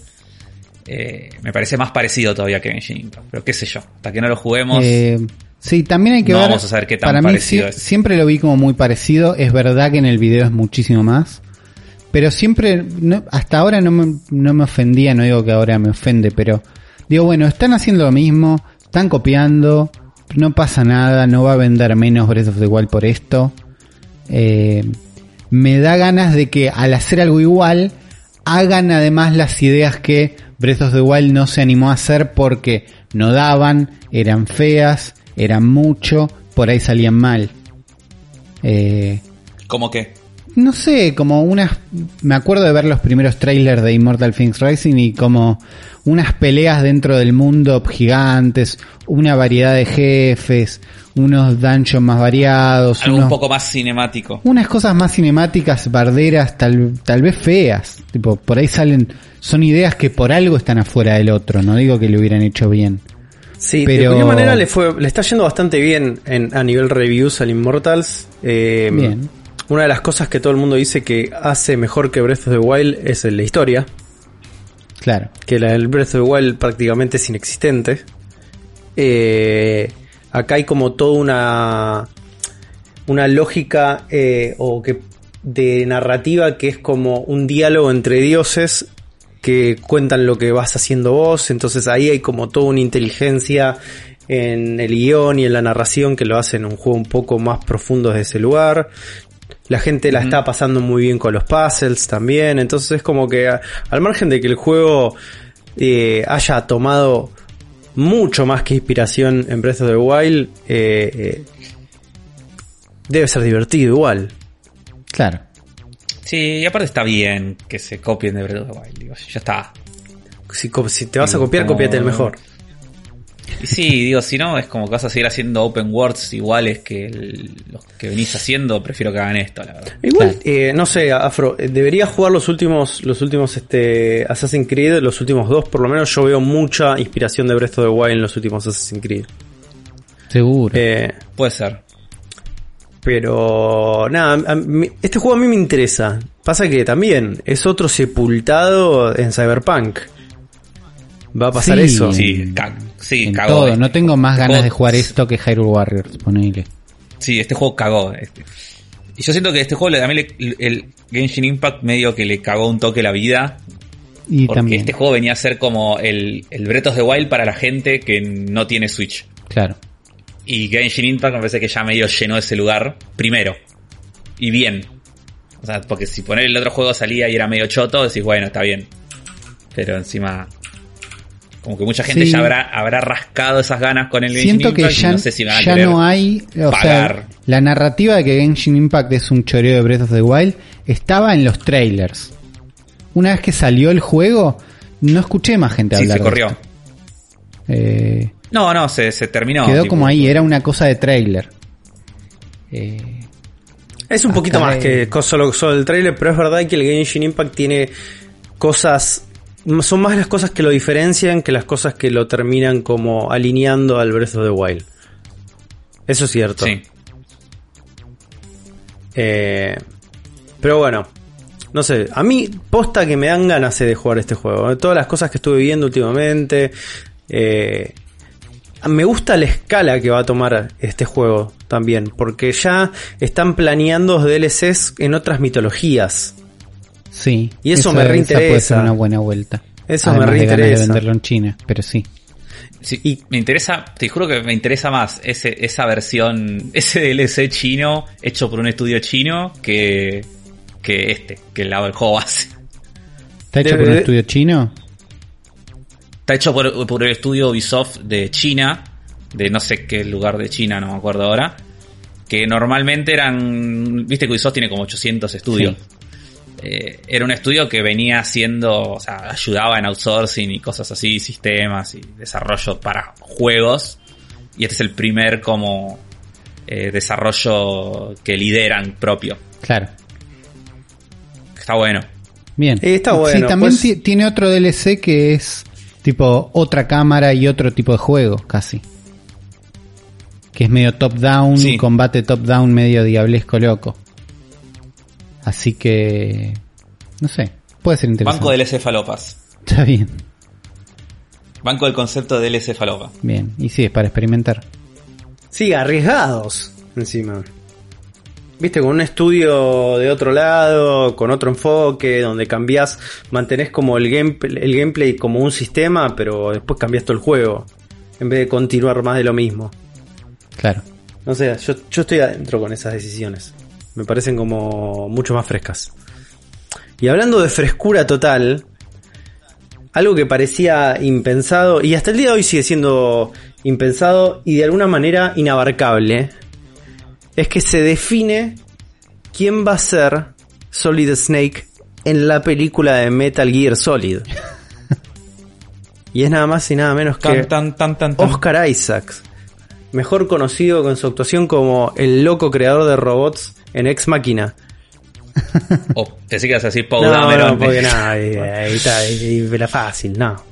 claro. Vamos con Qué buena cómo, la rompe, cómo la rompe En el- en el- Oscar Isaacs en, Ex Máquina, chicos. Cómo Sí, la rompe haciendo, toda. Haciendo cosplay. Haciendo cosplay de Maxi Carrión de Spreadshot News. Le mando una vi- un abrazo.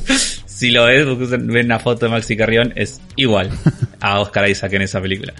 Eh, sí, la rompe toda. De hecho, o sea, es como que hasta que no termina y vi en los nombres que decía Oscar Isaac, no me di cuenta que era él. Es como a ese nivel. Bueno, Oscar Isaac es un muy buen actor, nosotros lo queremos mucho, es un, es un fachero. Eh, Sí. Yo no te voy a decir que nació para ser eh, Solid Snake, pero le da, Lo le da, yo- le da el Lo, físico. lo Sí, recontra sí, sí. veo, no, no lo hubiera elegido nunca, como no lo tenía en el imaginario, no lo tenía a mano, no sé qué. Lo ves y decís, sí, está perfecto. Eh, No, aparte, es, es como dijimos, es un muy buen actor, entonces yo creo que eh, puede eh, meterse a hacer un personaje como Snake, digo, distinto a lo que viene haciendo, digo, como no, no, no me preocupa que no haya hecho un personaje así antes. A mí estos, Eh, esto me solidifica. A ver, yo soy muy fan de Jordan Vogt Roberts, que es el director.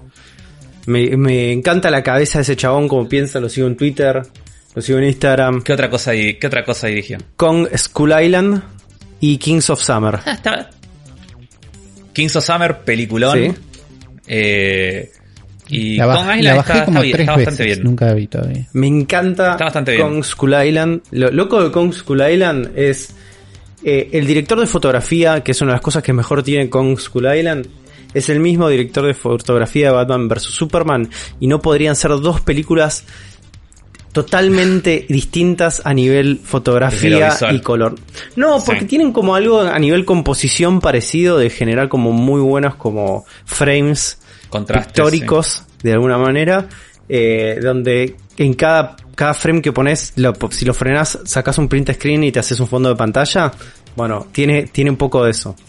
Eh, eh, que es muy teatral, muy lindo de ver, pero con muchísimo color, man. Claro, Tiene muchísimo locura, sí. Tiene muchísimo color esa película. Eh, y me copa, y el chabón evidente es, es un fan mal de Metal Gear. Y en una de las, en una de las entrevistas que hizo y una de las cosas que contó es como el, el pibe entiende la implicancia de lo que es agarrar un proyecto como Metal Gear. ¿no? Que un Metal, el Metal Gear no es solamente un muy, un muy buen videojuego, ¿no?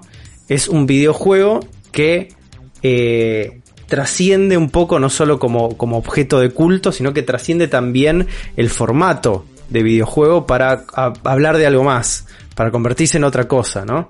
Para plantear, para romper con este, ciertos paradigmas del formato. La peli y él entiende que el peso de la película tiene que tener como todo lo que reúne a Metal Gear. Y un poco es eso también. ¿No? Como la película no puede ser simplemente una película sobre la historia de Metal. Gear. Tiene que ser algo más. Tiene que ser una herramienta de algo. Una herramienta de transformación. Eh, eh, no la va a terminar nunca la película, chicos.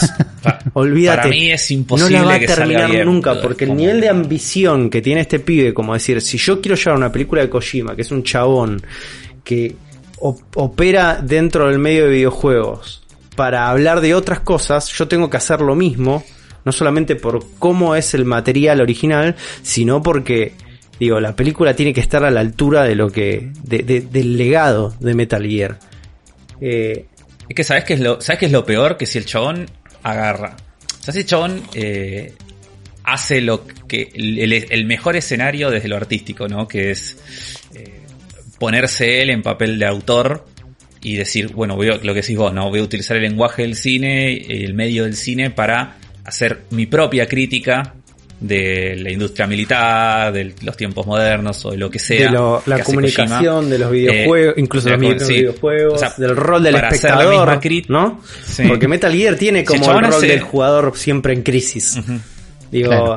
El tenés tema es que si el chabón hace eso, al fan de Metal Gear, o sea, al fan cabeza, no, no nosotros. No sé, Tipo, yo no sé no qué le va a gustar. Porque, digo, pero al, al fan de Metal Gear que va a ir al cine a querer ver exactamente lo mismo que ya jugó, pero con personas reales, no le va a gustar. Claro. Y se va a quejar de que es distinto y no le va a ir bien en, en- no le va a ir bien en taquilla, no le, o sea, o por ahí después la, la bombean, o sea, va a ser una situación tipo de Last Jedi, donde tenés una película que es amada por la crítica y, lo- y gran parte del fandom no lo entiende. Entonces es como, no sé, es una situación complicada. Pasa que la película... Eh, que no, no, la película que esperan los fans de hac- hacerla igual a lo que ya vieron, no se puede hacer. No hay forma de tam- que salga o, bien. o si la hacen va a ser una cagada. si la hacen va a ser una no, cagada. si lo hacen es totalmente intrascendente, porque es como... o- o- va a ser una o ya película medio pelo. y se así. llama Escape de Nueva York. Claro. ya existe y se llama Escape Escape de Nueva York. La mejor película de la historia es una película que se llama Starship Troopers, ¿no? Que cuenta, También, que cuenta sí. la historia de Johnny Rico, un cheto de Buenos Aires, que este, se enamora de. enamorado de su eh, noviecita del secundario, decide seguirla a en, al- una especie de formación militar en esta sociedad hiperfascista en la que viven. Eh, y en medio de esa formación militar, el chabón se da cuenta y dice, no, bueno, la verdad que esto es medio una garcha, me quiero ir. Y cae un meteorito en Buenos Aires, mueren todos los familiares y la, la, este, los, los allegados a Johnny Rico se queda sin nada más que justamente la formación militar y o casualidad el meteorito estaba lleno de bichos que es una raza de extraterrestres que están en constante guerra con la humanidad. Esa película está basada en un libro que narra básicamente la misma historia, pero todo al revés. ¿Por qué? Porque el libro es una fábula militarista pro este gobiernos así autoritarios y fascistas y la película es una denuncia constante hacia estos Una- gobiernos una autoritarios sátira, y una sátira misma criticando al libro y a los medios de comunicación. Entonces, nosotros con Starship Troopers tenemos un, un precedente de una obra hablando e interpelando sobre, la ot- sobre otra obra, planteando algo totalmente distinto a lo que la obra inicial plantea y generando algo mucho mejor. Pasa que igual acá yo te voy a poner dos peros a la comparación. Primero, Nadie que- conoce ¿cómo se Starship? Troopers. Primero. No, bueno, primero, eh, sí, eso es lo segundo que iba a decir. Digo, Starship Troopers, digo, no, no tenía el fandom que tiene Metal Gear. Eh, y segundo, digo, ¿cómo se llama el director de esto? De- Jordan Vogt Roberts. Jordan Buck Robert no es Paul Verhoeven. Es como. eh, no es Paul Verhoeven con la carrera que ya tenía Paul Verhoeven en los, a finales de los 90. Con un con Robocop que encima, ya venía con El Vengador del Futuro. Total Recall, eh, Running Man, digo, ya venía con un montón de películas eh, fantásticas. Sí. Entonces, sí, pero no sé. no, yo no, yo no, yo este no- mismo estilo yo de no sátiras. creo que es un problema. Esto no es un problema de talento para mí. Para mí el problema es eh, el objeto cultural y la idolatría alrededor de eso. Me parece que eso va a ser como... Pero también yo creo que esta película no va a salir nunca, chicos. Y No va a salir nunca. Y si, sal, Ojalá si que no. sale, si sale sería como una sorpresa enorme. O va a estar toda churada por el estudio que va a decir, che, sacala y la van a... No, se, van a olvidar.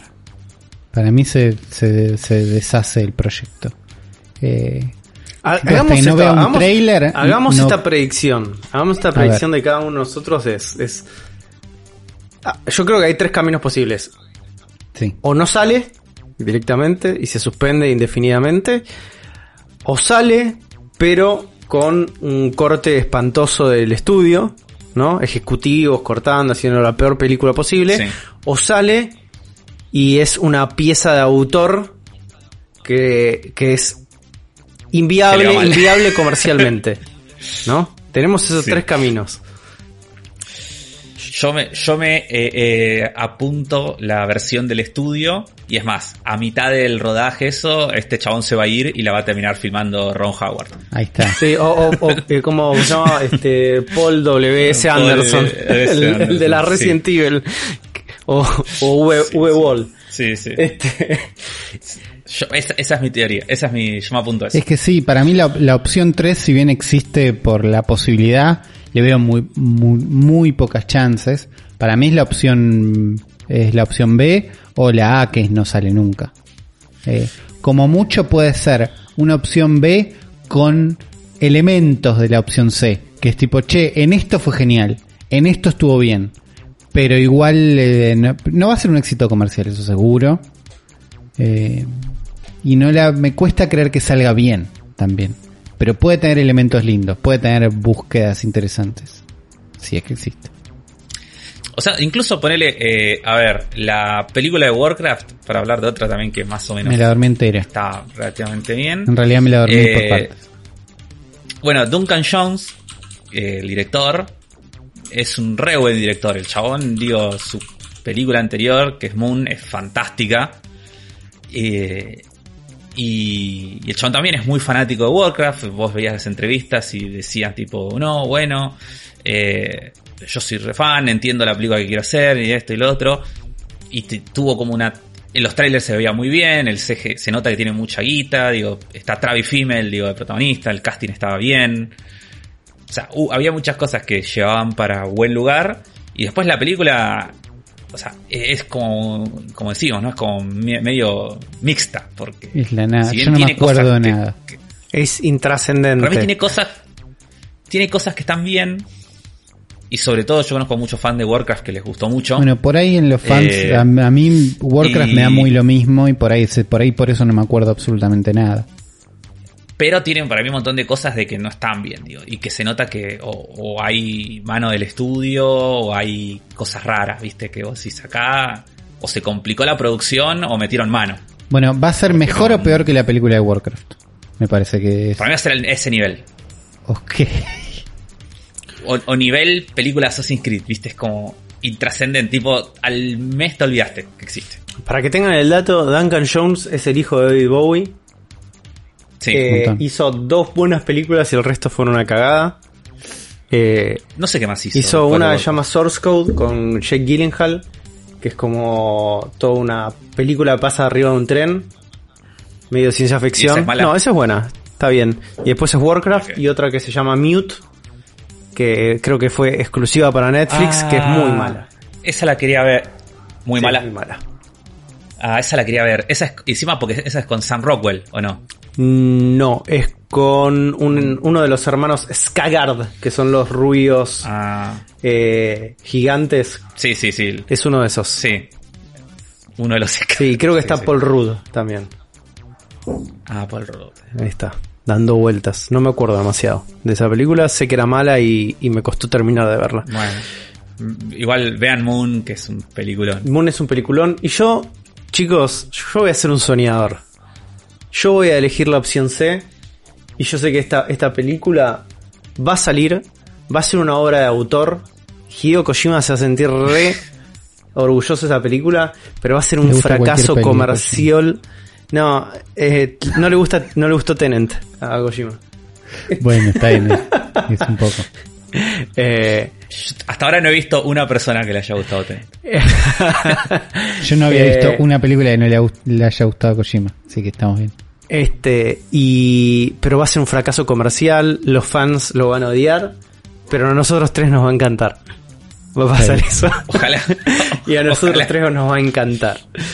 Y así me parece que es una muy buena manera de terminar este episodio del Cerebro de la Bestia, haciendo futurología para la próxima película de Metal Gear Solid, que va a estar buenísima. Vamos a ponerlo así, va a estar buenísima. Va a ser un flash, va a redefinir la forma de hacer cine de acá en adelante, va a cambiar absolutamente todo, y va a estar eh, Christopher Nolan mordiéndose los nudillos diciendo, ¿por qué no lo hice yo? Durante todo el, durante todo el screening en, en Cannes, va a estar diciendo, ¿por qué no lo hice yo? Ah, va a estar así.